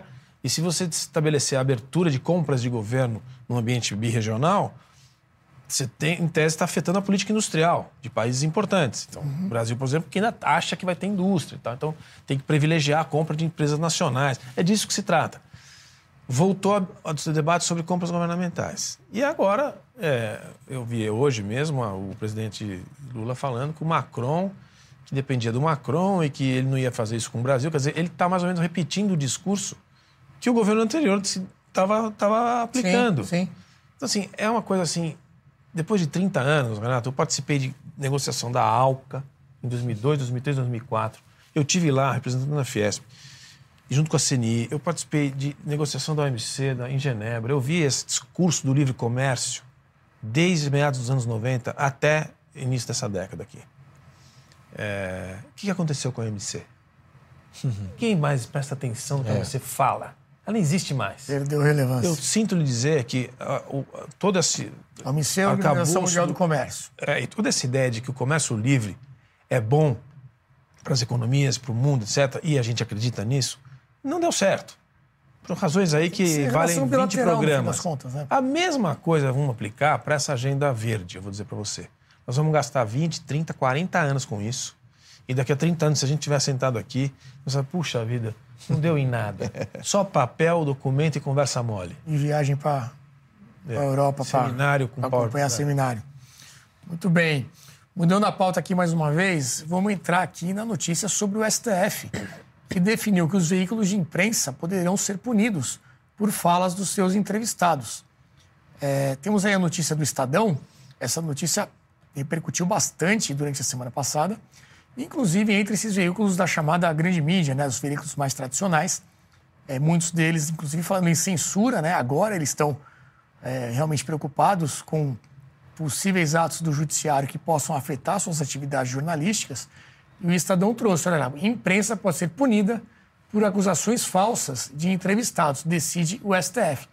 Ministros do Supremo Tribunal Federal definiram que veículos jornalísticos podem ser responsabilizados por danos morais e materiais se entrevistado fizer denúncias mentirosas. E aí, eles estão falando o seguinte, Jean Turco, que o veículo de mídia ele tem ali a obrigação de fazer uma checagem, né, de verificar se tem fundamento ou não aquilo que está sendo denunciado, para aí sim colocar isso no ar. E é até uma analogia foi feita em relação àquele projeto que acabou não indo para frente do PL das fake news. Eu vou até mostrar uma notícia aqui depois é, do tal do dever de cuidado né, do veículo. E aí muita gente até questionou como é que vai fazer então uma, uma entrevista ao vivo, por exemplo, né? A gente está aqui, a gente trouxe hoje aqui, por exemplo, o Alexandre Ostroviec, ele fala alguma coisa ali que o tribunal, alguém vai achar que é uma fake news, sabidamente falsa e tudo mais. E aí a Brasil Paralelo vai responder por isso. Como é que você acompanhou essa notícia, suas impressões aí, principalmente em relação à liberdade de imprensa, né? Olha, eu, na verdade, eu preferia até comentar o, o tema precedente do acordo Mercosul-União Europeia, porque pelo menos se eu comentar alguma coisa negativa, nem o Mercosul nem a União Europeia vão me prender, né? Agora, é, isso aí é, é o enésimo absurdo que vem dessa instituição recentemente e não, não tem muito o que comentar, né? Evidentemente, é, a culpa, a responsabilidade é individual e é um dos princípios básicos de qualquer ordenamento jurídico. Você não pode ser culpado por outros, por delegação, né? É, inclusive, me lembro, em época mais recente, diria o seguinte: me lembro de que teve uma, uma, uma, um debate similar na questão de internet, porque inicialmente eh, cada um era responsável pelo que escrevia, pelo que postava nas plataformas. E os estados do mundo inteiro sempre tentaram responsabilizar as plataformas pelos conteúdos que os usuários postavam. Inicialmente, eh, os mais velhos devem se lembrar, não era assim. Inicialmente, então cada um era responsável pelo que ele postava, porque a ideia era, este aqui é um canal, é um meio, uma plataforma, e cada um posta e é responsável é ele individualmente. Inicialmente, então, as plataformas eh, eram contra essa ideia de responsabilizar a plataforma, porque entendiam que eles iam ser responsabilizados. Depois, quando isso foi aprovado em vários países, goela abaixo, etc., na verdade, aí o que aconteceu? As plataformas, visto que agora são responsáveis, elas têm, e aí foram responsabilizadas prim, primeiramente, evidentemente, pelos crimes mais graves, né? É, pedofilia, pornografia, é, crime, ameaças, etc. Depois crime de ódio, etc. Tal. Aí eles começaram a criar estruturas internas né, de controle para controle deste, dessas postagens, das falas dos usuários. E aí começaram a pegar gosto nisso, começaram a censurar, até porque acontece uma coisa que aqui falamos várias vezes, que é, é uma seleção adversa, ou seja, muito concretamente, muito na prática, quem vai aplicar para uma vaga daquele tipo que tem que censurar as postagens dos usuários? Quem tem essa mania de controle. Né? Então, há, ao longo do tempo, no longo prazo, uma seleção deste tipo. Quem não gosta desse tipo de censura sai e quem se propõe para essas vagas são essas pessoas. E os chefes viram as pessoas que têm mais essa, essa, essa mania de controle, etc. E foi exatamente o que se descobriu com o escândalo do Twitter em conluio com o FBI, por exemplo, nos Estados Unidos.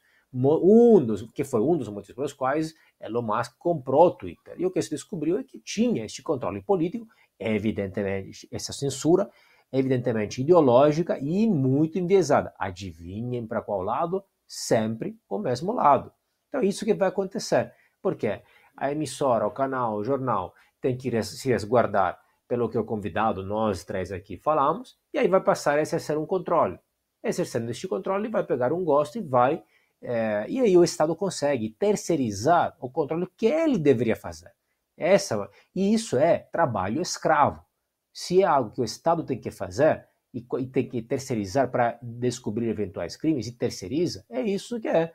é não, não, então não se explica de outras formas. É um, um enésimo absurdo e não, há, não tem justificativa nenhuma. Finalmente, até grande parte da mídia, da mídia tradicional, se levantou contra tudo isso e começou a protestar. Agora, eu sei que é feio falar, né? Mas nós avisamos. Nós avisamos e falamos o quê? Olha, que agora estão começando só com um lado e gradualmente virão pegar todo mundo. Vai chegar até vocês. Chegaram. Né? Agora é tarde demais. Agora quem vai frear? este poder. Qual é a receita? Como frear tudo isso? Isso tinha que ser freado lá no começo. Agora, não sei realmente qual a solução.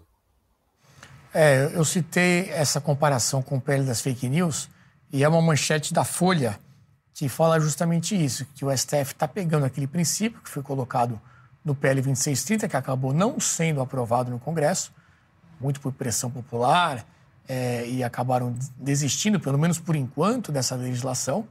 E aí a Folha atrás, olha, o STF replica o conceito do PL das fake news e eleva risco de judicialização contra a imprensa. Exigência de dever de cuidado adotada pelo Supremo havia sido usada em projeto para regular Big Techs. Especialista teme onda de ações. Esse outro projeto é aquela coisa, né? Quem era a favor chama de PL das fake news, quem era contra chamava de PL da censura. E agora, como é contra os veículos, a Folha também é, parece que mudou um pouco ali o posicionamento, está se colocando contra. É, a gente deve lembrar, inclusive, né, uma fala que ficou famosa do ministro da Justiça, ainda ministro da Justiça Flávio Dino, numa reunião ali com as Big Techs, com os representantes, dizendo: olha, esse tempo de liberdade de expressão irrestrito esse tempo acabou. Né? Agora nós vamos ter aqui uma regulação diferente, justamente quando estava aí no meio desse debate e tal. Flávio Dino, que, ao que tudo indica, será aprovado na sabatina nesta semana lá no Senado para ocupar uma cadeira no STF. Quem sabe, né? Vamos ver se o, de repente o Luiz Felipe traz aqui algum bastidor das movimentações no Congresso em relação a essa votação lá no Senado. Antes de passar aqui para os comentários do, do pessoal que está aqui comigo no estúdio, eu queria também colocar a imagem do tweet do Lula, um tweet antigo dele, de 2017, veja só, ainda no governo Temer. Eles têm que saber que nós vamos regular os meios de comunicação. Tá aí. Foi avisado, né? Não só pelo lado do, dos veículos mais conservadores ali que estavam sendo regulados, mesmo sem ter nenhuma legislação para isso, né? Como o Jean Turco comentou, mas o próprio Lula, desde muito tempo lá atrás, já avisava que essa era a intenção desde o início. Mas nem todos os veículos estão fazendo essa condenação, é, esses veículos mais tradicionais.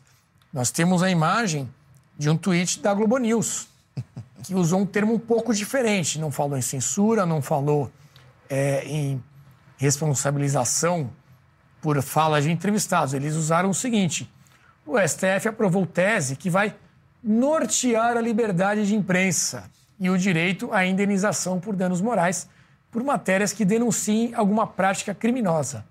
E aí tem o link para reportagem. Então, Luiz Felipe, é, para a Globo News é só uma tese para nortear a liberdade de imprensa. Teve até o Globo, se não me engano, o Jornal Globo, não a Globo News, o Jornal Globo também publicou. Fez um editorial, né? Fez um editorial falando que achava positivo, foi ainda além, falou que achava positivo. Então, sinal de vassalagem absoluto, lacaios. É isso que, eu, que me vem à cabeça. Lacaios. Lacaios dessa organização, dessa junta de um cartel criminoso que tomou conta do país. É isso que eu acho, é assim que eu vejo. É, então, o que, que eu posso falar desses? Bom, já falei desses aí, desses, desses, desses uh, uh, uh, veículos de mídia. Agora, o que, que a gente pode falar do STF? O STF está simplesmente fora da sua competência, ele está legislando ali. Agora, quem é o culpado? É o STF de legislar ou é nós, parlamentares, que não estamos limitando o STF? Nós temos, como parlamentar, o dever de resguardar a nossa competência de legislador. Nós temos que fazer uma reforma do STF. O STF foi se avogando poderes ao longo dos últimos 30 anos, não é só esse STF, é um processo lento que está mais acirrado agora.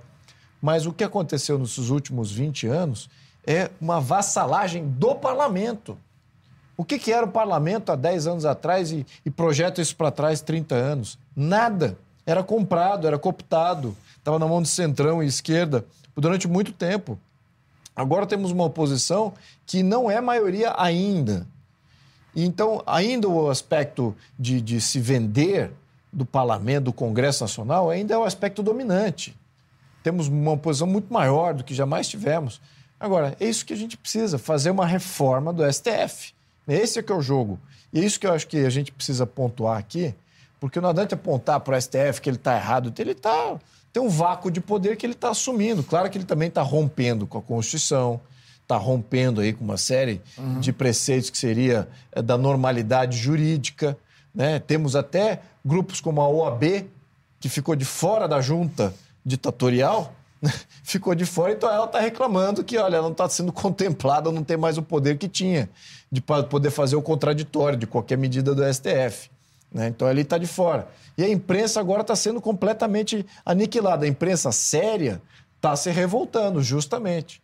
Agora, a imprensa vassala, ela está falando, não, é positivo, olha que bacana, ele está nos massacrando aqui, a gente não vai ter mais poder nenhum. É, enfim, então ali a gente vê que o problema central na minha opinião, é a omissão do parlamento, do Congresso Nacional, dos senadores e dos parlamentares de assinarem uma reforma do judiciário. E eu vou apontar aqui: em 2004 foi feita uma reforma do judiciário. E quem liderou a reforma naquele momento, um dos grandes protagonistas, foi o PT. Foi o PT que liderou. É bom resgatar isso aí, porque ele vê exatamente isso: que o poder do STF, como uma, um poder independente, estava crescendo, estava ficando 2004, poderoso. isso. 2004. Já foi feito. Claro que naquela conjunção já houve também contemplação positiva para o juiz em vários aspectos. Mas também houve algumas limitações ali incutidas pelo parlamento, pelo PT, que era até naquele, naquele momento, ganhou presidência, então já estava formando ali um bloco governista e estava vendo que o STF não era todo dele naqueles primeiros, primeiros uhum. momentos. Mas agora que o STF está todo. Tá, tá, vai ser favorável a essa, essa condição. Então, eu vejo isso também uma, uma maior vassalagem que aconteceu durante um período muito mais longo foi do parlamento, foi dos deputados e senadores de não fazer uma reforma profunda no sistema é, judiciário. E aí depois temos que entender que isso, na minha opinião, é, resolve no curto prazo uhum. esse problema é, dessa, desse poder ditatorial que está sendo criado em torno do juiz. Então, no longo prazo, a gente precisa de uma revisão constitucional completa. É, e uma outra decisão recente do STF, essa semana que causou muita polêmica, foi essa manchete trazida pelo Poder 360, que fala sobre o sigilo de correspondência. Então essa também dá pano para manga, olha. Mais uma. A STF permite abertura de correspondência sem autorização judicial.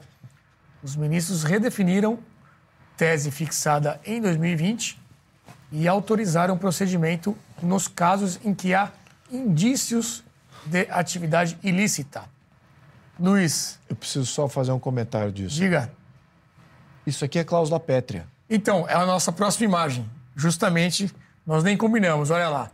Próxima imagem traz o artigo 5 Todos são iguais perante a lei, sem distinção de qualquer natureza, garantindo aos brasileiros e estrangeiros residentes a inviolabilidade do direito à vida, à liberdade, à igualdade, à segurança e à propriedade. Nos termos seguintes, e aí tem a lista dos termos, né, eu destaco o inciso 12. É inviolável o sigilo de correspondência e das comunicações telegráficas, de dados e das comunicações telefônicas, salvo, no último caso, por ordem judicial, nas hipóteses e na forma de lei, é que a lei estabelecer para fins de investigação criminal ou instrução processual penal. Eu preciso comentar isso aqui. Por quê? Esse direito do cidadão existe desde a primeira Carta do Homem, do Cidadão e do Homem, publicado na Constituição Francesa, 1789. Então, desde a Revolução Francesa que isso existe. Né? Não vou dizer que eu sou favorável à Revolução uhum. Francesa. Só um marco temporal. Exatamente. No entanto, é, na síntese do que foi a Revolução Francesa, os países adotaram os direitos do homem. Isso aqui existe há mais de 200 anos. Então, é 250 anos, não sei exatamente, não estou fazendo a conta de cabeça aqui. Então, o que, que eles estão violando? Eles estão violando não só um preceito que é histórico, que pautou a maioria das constituições boas do mundo, aquelas uhum. que a gente gostaria de ter que emular, mas não só isso. O fato deles estarem legislando sobre isso que é uma cláusula pétrea, cláusula pétrea você só consegue alterar com uma constituinte, Sim. Com uma nova constituição, não é nem adianta, emenda. Nem PEC adianta. Nem emenda constitucional. Então veja o nível de violação constitucional que está sendo praticada pelo STF. É isso que está, tem que estar mais patente até para quem estuda direito, para entender que a Constituição do Brasil de 1988 não é boa porque ela não criou o que eu mencionei anterior, a poliarquia necessária para fazer os freios e contrapesos contra ditaduras como essa, que se criaram do firmamento vácuo gerado pela Constituição de 88. A Constituição de 88 é ambígua, ela é extensa, ela é, ela é completamente intromissiva na sociedade, dá muito poder para o burocrata. Então não queremos, podemos até pautar um dia, mas ela não é boa para assegurar o fundamental de uma Constituição, que é a separação de poderes. Uhum. E também separar. Como é que você vai frear o STF agora? Como é que você vai frear ele de invadir a Constituição, considerando que os outros poderes constitucionais que ele tem estão até reforçados? Ele tem comando da Polícia Federal, também conjuntamente com o Ministério da, Ministério da Justiça, que está no Poder Executivo, lá com o nosso o, indicado até para ocupar a, a, cadeira de ministro do STF. Então, onde que um, um estudante de direito hoje, um professor de direito, fala que essa medida que o STF está tomando é uma medida certa, uma medida boa, que ele está fazendo o que é constitucionalmente aceito, que ele segue o devido processo legal. Quero entender, gostaria de discutir com esses professores de direito e com os milhares de estudantes de direito que tem no Brasil além da OAB, que tem notadamente são de esquerda, e identificar exatamente se essas violações são aceitas. E qual é a posição deles? Se estão favoráveis à posição do STF de violar a Constituição assim, fazer cláusulas pétreas. Não, não precisa mais de constituinte. Agora temos um STF sim superpoderado que pode atropelar isso tranquilamente quando ele bem, bem entender. Eu gostaria de saber se desses professores de direito estão de acordo com isso. Porque eu vejo em muitos debates quando eu fiz algumas apresentações é, em universidades de direito, eles eram extremamente favoráveis à Constituição Cidadã de 1988. Garantistas. Oi, perdão? Garantistas também, Garantistas, né? exatamente. Foi, mas da onde que você acha que essa Constituição é boa? Só olhando no próprio umbigo, comparado com as constituições anteriores da República Brasileira, pode até ser uma melhora. Agora, comparado com o que existe de outras constituições do mundo, de países com Estado de Direito mais desenvolvidos, é uma péssima Constituição. É ela não garantiu a violação dela própria. Temos vários poderes que a violam e nenhum poder que a protege. Uh, Lobauer, você que tem até uma palestra, um curso sobre a formação dos partidos né, brasileiros e sobre a Constituição, eu já ouvi que ela foi feita pensando no governo parlamentarista também, né? É verdade isso? Você tem esse histórico? Não, ela promoveu em 93 um plebiscito, né? Lembra? Teve essa votação com é. muitos anos de atraso, né? Cinco anos depois, era o sistema e a forma de governo, a monarquia e a república e a, o presidencialismo e o parlamentarismo. É, eu acho que assim, tem várias coisas aí. Eu concordo com tudo que o Luiz falou, porque assim, a Constituição é o que nós conseguimos como sociedade fazer, mas ela é longa, ela tem verdadeiras aberrações administrativas, tem coisas quase exóticas do tipo defender a existência de um colégio no Rio de Janeiro, umas coisas que você não, você vai olhando, você vai, você fica assustado. Assim. Tem até histórias aí que de que um certo juiz modificou um parágrafo ele mesmo e ficou por isso mesmo. Tem uma série de coisas que depois dá para virar um, um, outra, um romance, mas uhum. que já é um romance a própria Constituição. Mas eu acho assim, o problema do parlamentarismo também é, foi escrita e pensada por vários parlamentares que até vislumbravam um parlamentarismo no Brasil. Muitos até hoje falam que são parlamentaristas. O problema do parlamentarismo, se esse é o ponto que você está levantando, é que o Brasil precisa ter um sistema partidário para fazer parlamentarismo. Parlamentarismo só existe Sim. se você tem um sistema partidário com menos partidos, fidelidade partidária, uma série de regras, os partidos serem representativos de partes da sociedade, coisa que a gente não conhece. O último sistema partidário que a gente conheceu de verdade foi o período 46-64. Ali você tinha partidos mais ou menos que representavam a sociedade brasileira na época, e eram poucos. Então dava para construir uma coisa assim. E era modelo, era, era presidencialista, mas eram partidos ok. O pós-democratização virou uma baderna que até hoje a gente não resolveu.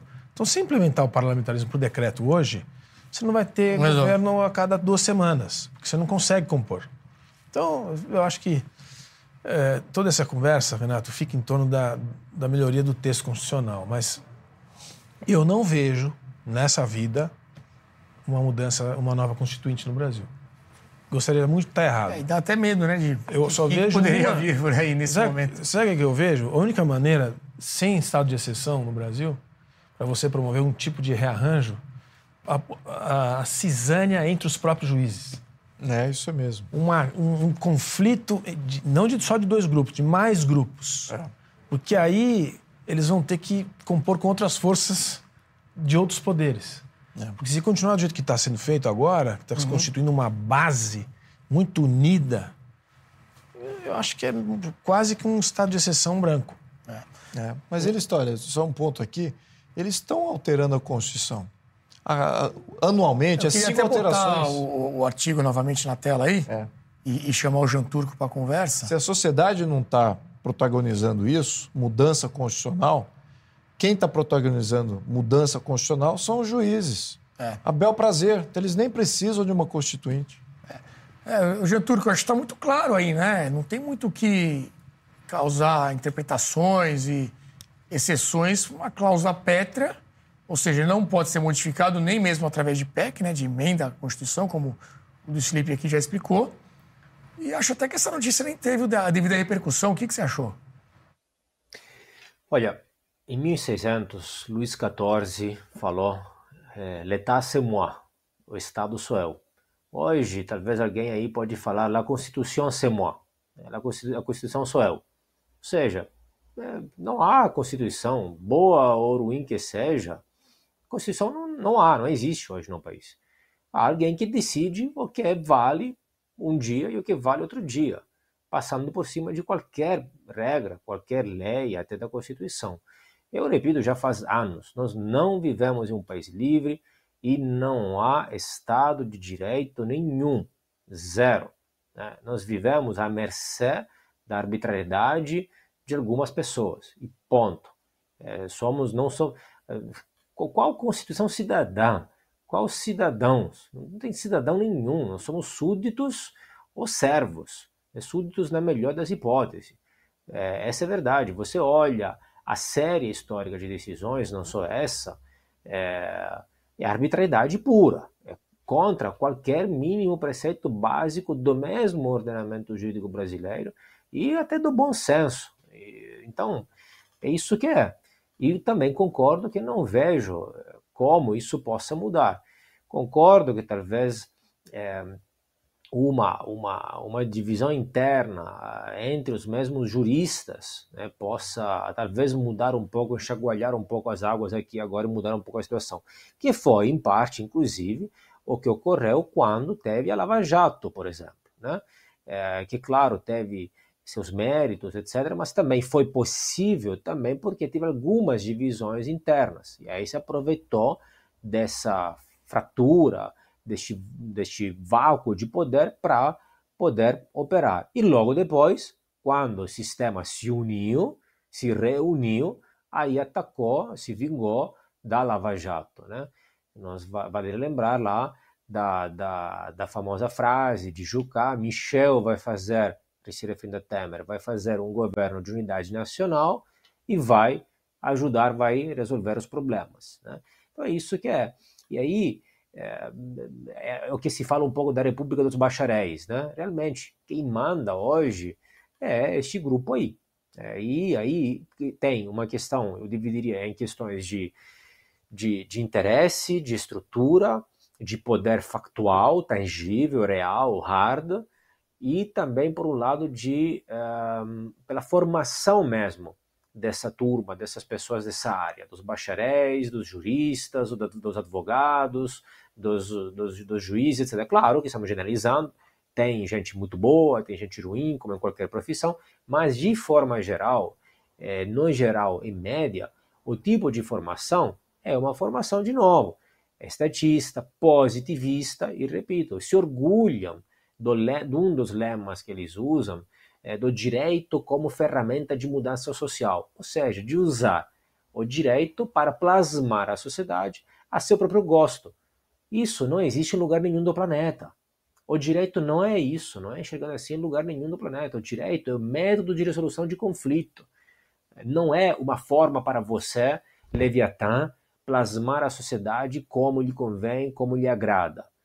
Um país no qual um mero estudante de direito qualquer se autodenomina se autochama, se se chama de acadêmico de direito, é óbvio que aí o que você quer? Que um juiz, eventualmente um juiz do STF, seja quem então? o rei, o imperador, Deus? É normal. Então, este é o nível. Quando você vê uma situação como essa, cláusula pétrea, e não pode ser mudada, não há comentário que tenha, não há nem o que comentar, não, não há conversa.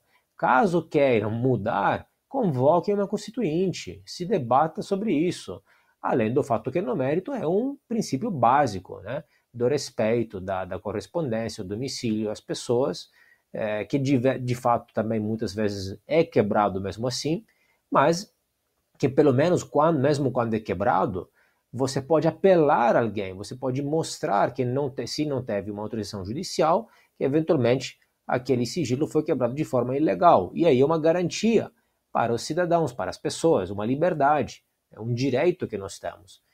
Agora, o mais absurdo de tudo é que tem pessoas que aplaudem a estes absurdos, né? não notando que estão tolhendo liberdade às pessoas e aumentando os poderes, o poder ao, ao Leviatã, ao Estado, que não vai, evidentemente, utilizar isso de forma positiva. O problema não é o, problema, o problema do crime, do, do combate ao crime, não é este. Todos os outros países do mundo conseguem combater o crime ter taxas de criminalidade muito menores, mesmo respeitando este princípio da inviolabilidade do domicílio, da correspondência, etc.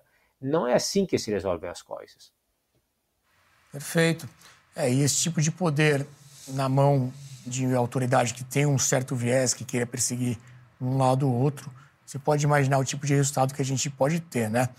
É, a gente falou muito de petróleo numa conversa aqui anterior e acho que esse assunto tem a ver com isso também, que é um assunto ganhou relevância nessa última semana com a realização do referendo lá na Venezuela sobre o que estão chamando de anexação de um território, que no fim das contas é uma invasão né, da Venezuela, do ditador Nicolás Maduro, ao seu vizinho, a Guiana. Temos aqui é, até uma imagem com as perguntas que foram feitas né, nessa eleição, aí, nesse dessa consulta popular, digamos assim. Eram cinco perguntas em relação a esse território chamado Essequibo. A gente antecipou essa conversa aqui, né, Lobauer? Falou, oh, isso é. aqui vai acontecer. Já já fiquem de olho. É, tem uma série de, de pautas aqui, eu vou até encurtar um pouco essa pauta para ir direto ao que interessa. É, houve o tal do referendo, obviamente, todas as, as questões ganhou aquilo que o Maduro queria, né? ou seja, o sim, para que ele pudesse ter ali uma legitimidade na cabeça dele, pelo menos, de fazer essa atuação ali para requisitar esse território. É, e o Globo traz uma notícia até que os caças da Força Aérea Venezuelana já estão até com pinturas ali, olha lá.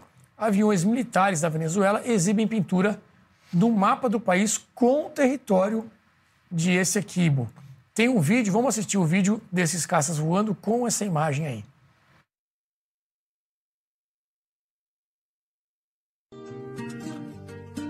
Es nuestra tierra llena de encantos, un paraíso donde nace el sol que ilumina su manto. Y aquí estamos, defenderemos con corazón de luchadores el suelo de libertadores. É, Lobão, era uma trilha sonora gostosa ali, né? Romântica. Olha, Renato, para tentar tirar desse negócio alguma coisa mais menos caricata, né? Porque a gente tava rindo aqui com, com o deputado, porque assim, de engraçado não tem nada, né? Porque nós estamos falando de um eventual conflito na, na nossa região. Vizinho, né? É, que não tem nem pé nem cabeça, assim, deveria ser. É uma questão, a gente já descreveu aqui, secular. A questão mais séria veio desde 66 não é só por questão, certamente não é por causa de petróleo, porque a Venezuela tem mais petróleo do que poucos países do mundo, é uma das maiores reservas do mundo está na Venezuela, mas é uma questão do, do, regime. O regime se sustenta com esse tipo de pauta, então é, é, é muito apropriado hum. a situação pouco Está chegando a eleição lá também, né? Maduro se encontra em criar eleição. essa temática, etc que também é mais, acho que importante a gente refletir, porque vai voltar nas nossas conversas posteriores, é a relação da Venezuela com outros países. Quer dizer, é um novo jogo de forças no mundo todo. Quer dizer, é, eu acho que o risco de, de uma aventura existe. De a Venezuela tomar uma decisão de invadir por terra ali. A Guiana tem 800 mil habitantes, essa região do Essequibo é desabitada, uma região de floresta. Se ele colocar ali dois, três soldados e meia dúzia de barquinhos, dizer que conquistou, rojões em Caracas, ele ganha eleição, ou então ele decreta uhum. estado de emergência, com apoio, talvez, de forças que até um tempo atrás os americanos é que davam as cartas. A doutrina Morrow estava aí. Hoje não é mais assim, né? Ele tem uma, tem uma ponte aérea com, com Teherã, tem uma relação com a Rússia, que é uma relação muito próxima. Os chineses fazem jogo duplo, o mundo está mudando. E ter um vizinho com essas características, com essas relações, no mundo como se apresenta, como a gente já viu Gaza, como a gente já viu, Ucrânia, como a gente está vendo é, outras regiões do mundo em, em tensão, Taiwan pode vir a ser um tema muito muito presente daqui, daqui para frente. Então, ficou mais difícil para os Estados Unidos darem as cartas. Por mais que eles deem um recado, falar assim, ó, o Maduro aqui não, uhum. eu não sei se talvez ele resolva fazer uma aventura, é. não duvidaria. Então, veja que coisa complicada e que que posição será que o Brasil vai adotar, né? Vamos ver o que o presidente disse. Não tem força para entrar numa brincadeira dessa, nem recurso. Vamos ver o que o Lula. Está com bastante vídeo do Lula hoje aqui no programa. E vamos ver o que ele falou sobre esse conflito prestes a explodir aqui nos nossos vizinhos. Obviamente que o referendo vai dar o que o Maduro quer, porque é, é, é um chamamento ao povo para aumentar aquilo que ele entende que seja o território dele. Só tem uma coisa que a América do Sul não está precisando agora, é de confusão. Então eu espero que o bom senso prevaleça.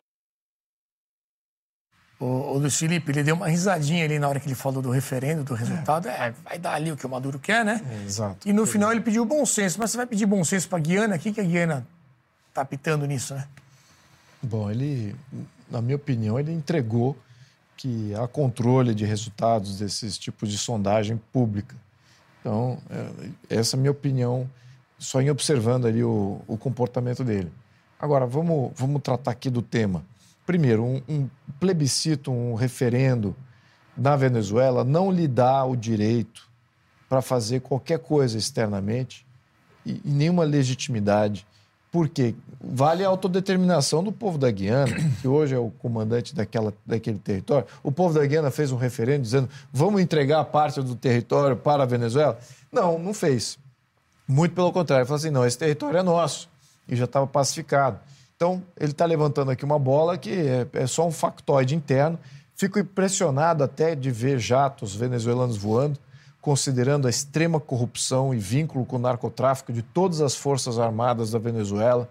Os comentários que eu já tive de, de pessoas que eu é, julgo credíveis no, nas nossas forças armadas dizem que é uma das piores da América Latina em termos de competência, de conhecimento, de capacidade de mobilização, de efetividade como força. Então, fiquei impressionado de ver o Jatão, talvez, parabéns. Agora, certamente que ele está contando com novos parceiros aí que podem bascular um pouquinho essa, esse, esse cenário, esse, esse, esse balanço tétrico das Forças Armadas venezuelanas, que é a parceria com Irã, China e Rússia, que estavam presentes ali até pouco tempo atrás. Não sabemos ainda se ainda tem é, presença ali é, permanente. Tem vínculos também com Cuba, também mais em mobilização política. Mas o que, que o ponto aqui? os Estados Unidos já se colocou como defensor dos seus interesses na Guiana. E a Guiana escolheu os Estados Unidos como seu defensor.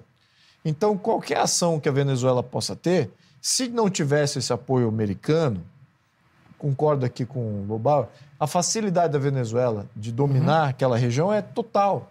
Não precisa de avião, não precisa de, de navio e tanque. Basta marchar alguns alguns batalhões ali, lembrando que acho que as Forças Armadas da, da, da, da Guiana, acho que é menos de 10 mil, 10 mil uhum. homens, acho que é menos de 5 mil até. Então é um número quase que efêmero comparado com centenas de milhares da, da Venezuela. Então é, basta, basta alguns batalhões marcharem. Mas como tem americano ali também protegendo os interesses da ExxonMobil, os acordos que a Guiana fechou uhum. uh, de exploração também com, acho que se não me engano, até a British Petroleum também está tá envolvido. Mas posso estar enganado. É, então, acho que ali eles vão, vão falar: bom, é, temos um punhado de soldados americanos ali, não podemos usar qualquer tipo de intromissão bélica. Na minha opinião, eles estão fazendo ali uma. uma é, eu diria que é um, um jogo de cena. Jogo de cena. Jogo de cena pode ser em função da questão política. Também acho que não faria, não sei se eles fariam o erro de cometer o mesmo erro que foi, que foi o governo da Argentina nos anos 80 quando protagonizou a invasão das uhum. Ilhas Falkland, o que eles é, reivindicavam como Malvinas. É, se eu não me engano, acho que é o presidente Galtieri naquela época, e querendo uma crise já do peronismo naquela época. Sim. E resolveram divergir da crise do peronismo atacando é, as Falkland. Isso foi o, o, início do fim da, do regime militar, da ditadura militar é, na Argentina.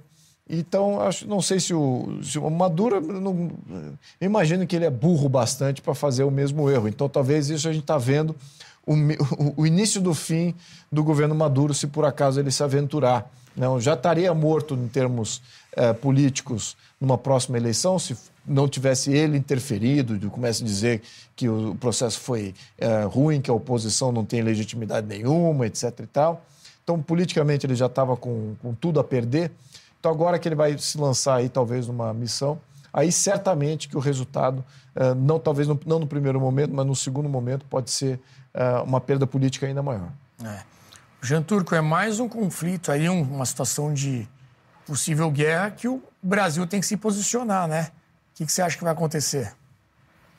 Deveria. Mas por enquanto, se este foi um posicionamento, foi um posicionamento errado pela enésima vez, né? Porque vocês cortaram a frase dele, do Lula, no momento errado, na verdade, se puder me permitir. Porque é, eu peço, peço que, que o bom senso prevaleça, e ele continua, do lado da Venezuela e do lado da Guiana.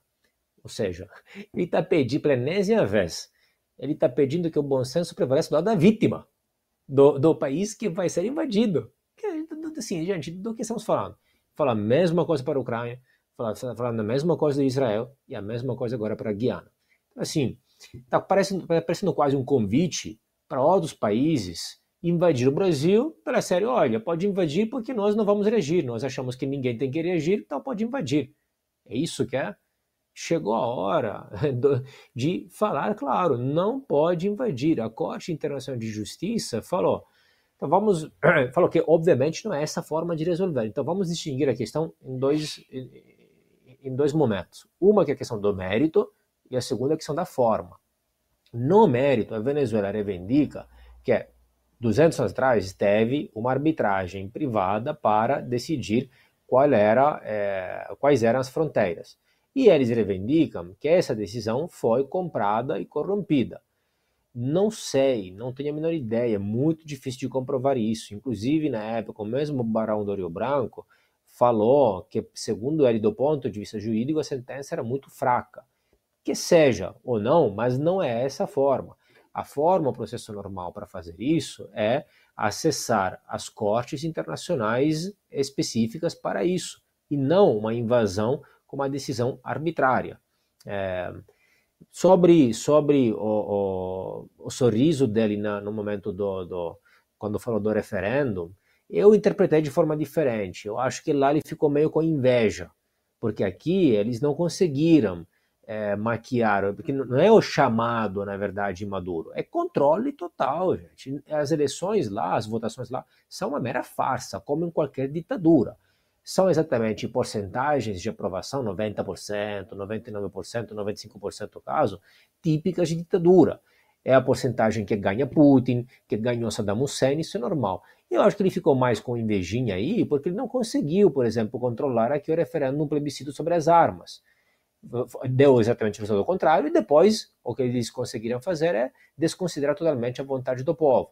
Então, é, Aí, sobre o conflito, eu queria destacar duas questões. Uma que tem uma dinâmica interna da própria da Venezuela e uma, uma dinâmica internacional geopolítica, já falamos algumas vezes. Ou seja, internamente na Venezuela, atenção, não é só o lado socialista e o Maduro que que é, que está em favor dessa medida e que considera este território parte da Venezuela. A oposição e a direita também considera isso. É uma pauta que une a direita e a esquerda na Venezuela. Quase todo mundo concorda. Tá? Então, e pode ser uma dinâmica interna para, não exatamente para ganhar as eleições, etc., porque ele vai ganhar de qualquer jeito. As eleições já são uma farsa já faz décadas na Venezuela. Mas é, talvez mais para desviar a atenção, e neste sentido pode ser similar, inclusive, à Guerra das Falklands, que foi feita em grande parte por este motivo, pela ditadura na época Galtieri, é, porque tinha uma crise econômica, etc. Também tinha uma antiga reivindicação lá ao território, mas também tinha uma crise econômica da qual desviar a atenção. Então, primeiro, desviar a atenção. Segundo, criar um inimigo externo, real ou imaginário que seja, porque isso gera coesão social. E também, às vezes, para tomar posse de um território rico de petróleo, etc., porque a Venezuela, obviamente, está numa grandíssima crise econômica. Mas há uma dinâmica internacional também, geopolítica. É, e aqui nós avisamos também.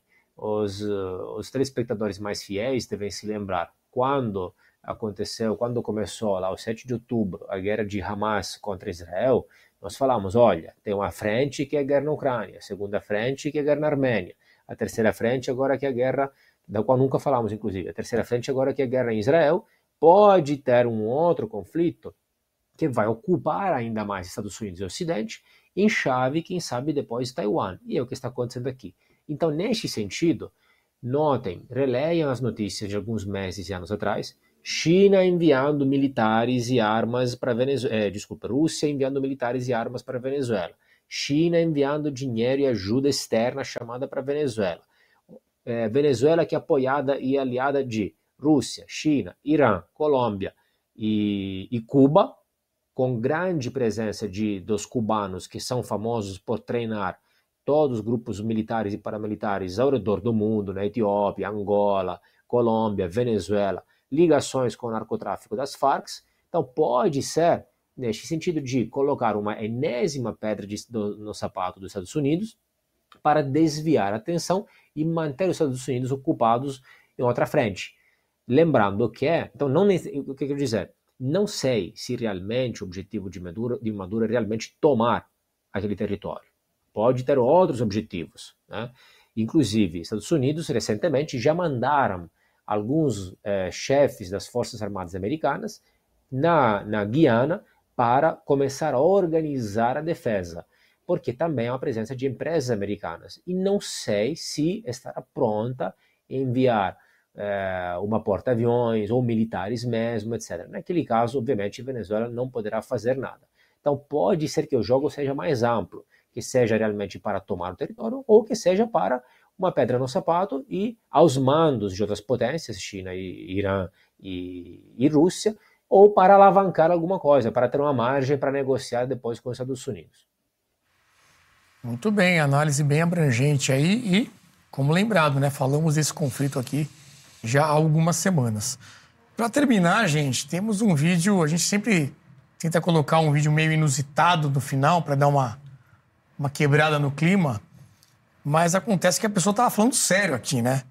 Que é a Marina Silva, lá numa sessão do Congresso, numa discussão em relação às ONGs da Amazônia. Vamos ver o que aconteceu. E por final, por finalizando, essa CPI não é igual às outras não, tá, ministro? Essa CPI conseguiu abrir a caixa preta. A narrativa... Caixa preta não, senador. Isso é uma forma pejorativa de se dirigir às pessoas pretas. Preta não. sou eu que estou aqui do seu lado. Caixa de Pandora. Agora eu sou o que é que eu sou agora. Né? Então não é mais caixa preta, é a caixa de Pandora. Então nós abrimos a caixa de Pandora, porque a caixa preta é o que existe nos aviões, né?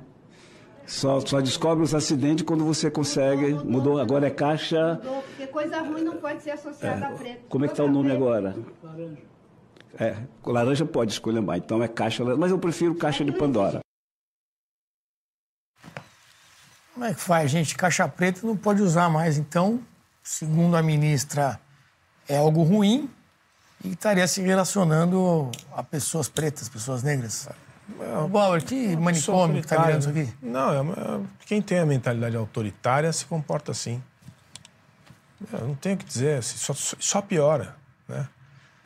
Ninguém vai, eu individualmente, como cidadão, ninguém vai me impedir de usar o termo caixa preta. Pode fazer o que quiser. Eu acho que as pessoas não, ainda tem, quando às vezes falam, uma coisa ficou preta e tal, tem outras Mas ali é um termo técnico até. A caixa preta é a caixa do avião, que para descobrir não, o que aconteceu. negro, já começou essa história. Buraco negro, a outra ministra falou que não podia buraco, buraco negro. Termo científico, black hole, da, da, da ciência, da, da cosmologia. Não, tá todo mundo muito louco, entendeu? Luiz, tanta Agora, coisa importante. Uma autoridade né? como essa é. se comporta desse jeito é porque tem uma mentalidade autoritária. E assim é. E toda essa gente tem uma posição, uma, uma visão de mundo autoridade. Eles são os monopolistas das virtudes, eles acham o que é bom para os outros. Você tem que se comportar como eu acho que, que é o certo, e não como é a maneira civilizada de se comportar. E, e a Marina estava lá na COP também, né, Luiz? Ao lado do Lula, como uma grande referência ambiental. Não, é uma, uma desqualificada completa. E ainda faz um arco de que caixa preta tem a ver com as pessoas da cor eh, negra, preta. Não, não, qual é a, a, conjunção desses dois, a, o vínculo? Vínculo nenhum. Mas ela faz o vínculo na cabeça dela. É isso é que é a desqualificação completa e o padrão dos ministros que atende aí o, o suposto líder supremo do, do, nosso poder executivo. É patético ver isso aí é, e, e pensar que tem outros ministros piores do que ela. Então, se isso já é um, um já é um índice de, de total eh, desamparo eh, eh, de capacidade gerencial, tentar fazer essas conexões, ficar monitorando a língua e a expressão, isso não é nem da competência dela, do ministério dela. Enfim, e aí, mais fraco ainda é o outro que está ali do lado. Ah, é verdade, então não vou mais usar o termo caixa ah, eu senti uma ironia ali patético. Não sei se é minoria. Eu acho que eu senti um medão de gente fraca. De comprar briga. De quem ocupa lá. A maior parte é tudo fraco para burro. É isso que eu vejo. É fraqueza geral, generalizada, deixando os desqualificados tomarem conta. E é isso que a gente vê ali, porque foi nomeado, porque então tem alguma uhum. credibilidade. Então, assim, povo na rua, dia 10. Vamos para as ruas dia 10, porque é isso aí, é esse tipo de gente que está no comando, esse tipo de gente não tem espaço, não deveria estar ocupando o comando dos nossos ministérios, a gente precisa rever isso aí, e eles só escutam a população na rua. E os parlamentares covardes que se, se rebaixam a esse tipo de ministério, esses são piores ainda.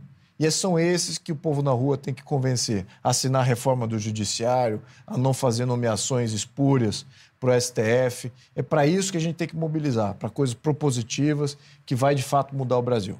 Muito bom. Deixa eu dar uma boa noite para o Jean Turco, saber se ele quer fazer algum comentário aqui sobre essa grande discussão nacional. Olha, não, não, assim, diria que é duas coisas rápidas. Tem pessoas que realmente eh, se importam mais com as palavras que com os fatos, infelizmente. O racismo é uma coisa séria é, e é complicado associar essas coisas, porque, inclusive, às vezes pode até deslegitimar uma batalha legítima e pode até gerar efeitos opostos, né, de algumas pessoas que se afastam dessas lutas, dessas reivindicações por é, oportunismos, politicagem de baixo nível. E o poder, o Estado, sempre quis controlar a fala, né, a nova língua, porque controlando a fala, as palavras, eles esperam que possam controlar a forma das pessoas pensar. Né? E aí, controlando o pensamento, possam também controlar a, a forma das pessoas agir. Perfeito. Bom, gente, acho que conseguimos passar por todas as pautas, agradecer a sua audiência, mais ou menos umas 4.500 pessoas ao longo do programa, ao vivo aqui nos acompanhando. Tem um comentário também do Ricardo Gomes, está nos assistindo. Vamos ver o que ele mandou aqui. Se não é o melhor programa da BP, é o segundo. Ah, muito bom esse comentário, eu vou explicar por quê. Abraços aos amigos. Ricardo Gomes, que é a estrela do nosso programa das quintas-feiras, o Magna Carta. Passar aqui rapidinho o nosso cronograma hoje. Você acabou de acompanhar o Cartas na Mesa. Amanhã temos conversa paralela com Carioca, humorista Carioca, é o nosso convidado do podcast Conversa Paralela. Na quarta-feira, Ministério da Verdade, toda essa questão das fake news vamos trazer com o Ricardo Ventura, com bom humor e um sarcasmo.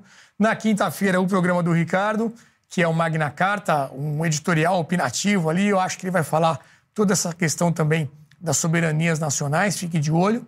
Na sexta-feira temos dois programas, o Aperte o Play, que é um programa de dicas de filmes feito pelo, feitos pelo, pelo Lucas Ferrugem, nosso fundador aqui da BP. É, e mais à noite, às 20 horas, o Rasta News, já consagrado com o nosso querido Rasta, o jornal isento de notícias. No sábado, Face Oculta, um programa novo aí que caiu nas graças do público.